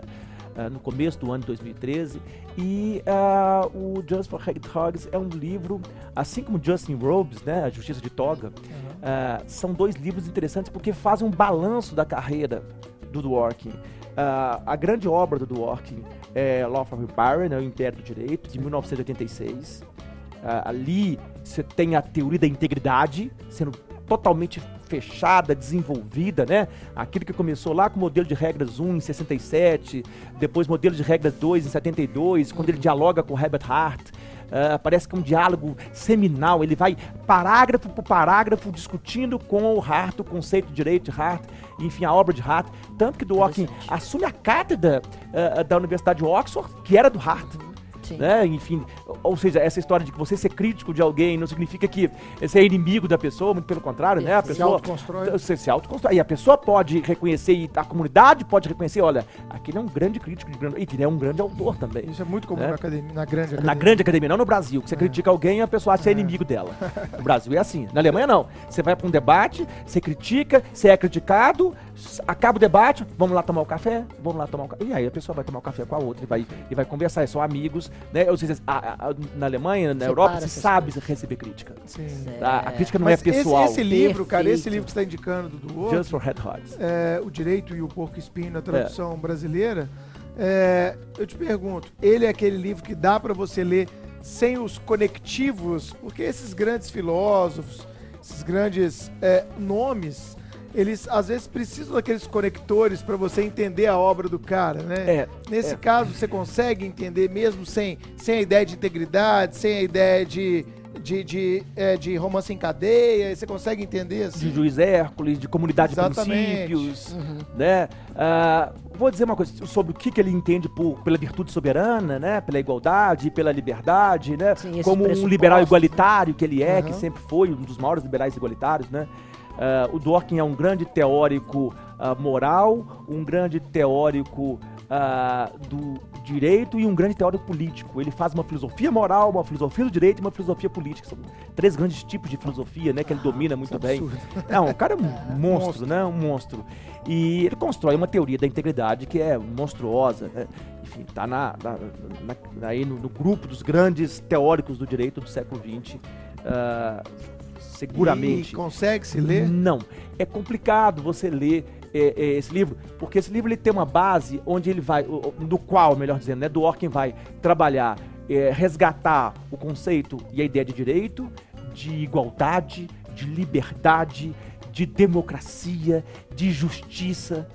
Então, é, é interessantíssimo, né? Ah, ele vai debater com, com, com céticos, né? Com os, os céticos externos, internos, ah, como ele fez também em Justin Robes. Mas é, é- é muito interessante você, é, é, pelo menos, tentar ler Just for Red Dogs. Vale a pena é, a leitura desse Esse livro. esforço. É, agora, um livro base pra ele seria um livro do Steve Gitz, ah, chamado Dorking. Dor. É um autor que escreve na Inglaterra, que é um Escreve aluno de bem, Dorking, muito explica- bem. explica as ideias Explica, na principais. terceira edição, esse livro. O livro é Dorking. É um, é um, é um manual sobre Dorking. O autor? Ótimo. Stephen Guest. E tem em português? Tem em português. Tem Pô, uma, é uma legal. edição Pô, em isso é português. É, tem a primeira dica. edição. Excelente. Eu vou Não, anotar também. não tem a segunda e a terceira edição ah, em português ainda, mas a primeira edição já tem. Você encontra aí Sim, no... você encontra. É o Sever, Virtual, é o né? Sever, né? É o Sever que chama aquela, aquela editora. É, você consegue ir no- na estante virtual, Então né? fica a Consegue. dica Excelente, de. Dworkin, de Steph Guest, e Just for Hug, de Dworkin, e um livro de literatura, que é sempre bom pra quem tá fazendo concurso, Claro. pra quem já é né, juiz, promotor, pra quem é advogado, né, é, relaxar com um livro, Prêmio Nobel, ah, em 2006, se não me falha a memória, Neve. E a dica musical, eu, não, eu posso... Dica Ah, musical, por favor, Deus dica céu. musical de A Bernardo. dica musical é o grande hitmaker da época, da atualidade do Brasil, chamado MC Kevinho, né? Ah, Nós não podemos. né, alguém que, a- a- a- que canta Deus. com, com a Anitta. Constrói essa É, história, né? pensava Canta- que a gente ia terminar assim. Canta com a Anitta, a, a- a Terremoto, canta é, Bebê. Eu aprendi com você o canta- que era MC Kevin. Editor, cara, você tá proibido de colocar a disso. música aqui, tá? Coloque É. a música de Kevin, editor, por favor. Se, Não. se a gente não tiver que pagar direitos autorais, a por música favor. que eu mais gosto é Deixa Ela Beijar. Você tem é, uma palhinha dela pra gente, né, só pra com gente com o Matheus com... e Caian. Não, não. Né? Mas tem outras, enfim. Tem a, a Tatuntum com a Simone Simaria. Tatuntum deve ser muito boa. Muito, muito boa essa música. Quando, muito boa. quando o, o Tatuntum bebê- vira o o, bebê- nome da música, É, é. o Tatuntum. bebê é aquela que você cantou antes, que tá no meu Isso, Instagram, que você isso. dançou. Como é que é? Agora é tudo meu com Dennis o DJ. refrão, o refrão, por favor, de Ô Bebê. Ô bebê, gosto mais de você do que de mim, Francisco, do que de mim, Francisco. Ô bebê, gosto mais de você. Bom, antes da lambidinha final, a minha Ah, dica- não, não, não, não, não, já tô, já tô me afastando. dar, a minha. Não, dica, não. a minha A dica, dica. que se liga ao tema de hoje, liberdade de expressão, é o filme A Guerra Secreta de Mary Streep, que foi em, em inglês The Post. Salvo engano, ela ganhou o Oscar por né? isso e fala muito Bom. dessa ideia de uma liberdade de expressão dentro do jornal, como a política pode afetar essa liberdade de expressão. Fica essa dica, então, A Guerra Secreta em inglês The Post com Mary Streep. Lambidinha final. Ah, não, sai, sai! Au, Não, não. Bernardo. Bruno. Bom, galera, eu queria agradecer demais, Bernardo. Você é um ícone pra gente. A gente gosta muito de você. Tá de aqui. verdade. A gente é seu fã. E Muito espero bom, que essa tenha sido apenas a sua primeira aparição nesta é, temporada do nosso podcast, do nosso Supremo Cash. Agradecendo todo mundo. Quem quiser manda e-mail para supremocast.supremotv.com.br Entra lá no meu, meu Instagram, lá, Ah, Bernardo Instagram do Bernardo, Bernardo Bernardo Goncalves Fernandes. Goncalves Fernandes. Entra no Instagram do Bernardinho lá. Bernardo Goncalves Fernandes. Ber- E o livro vai sair quando? Pra gente finalizar. Agora, essa semana, saindo no site da editora Just Podium. Just agora, Podium, Manual de Nessa semana agora, terceira semana de abril. Traz o meu, tá hein? lá, vai chegar o seu décima Traz primeira edição. Décima primeira edição. 1.900 Bom. páginas. Recorde de vendas. Adquira já o seu livro do Bernardão. Gente, obrigado por tudo. Foi um excelente episódio, Muito denso bom. pra caramba. Muito. Ouçam mais de uma vez, indique aos amigos e continue marcando a gente nas redes sociais. Obrigado, gente. Valeu. Um abraço, valeu.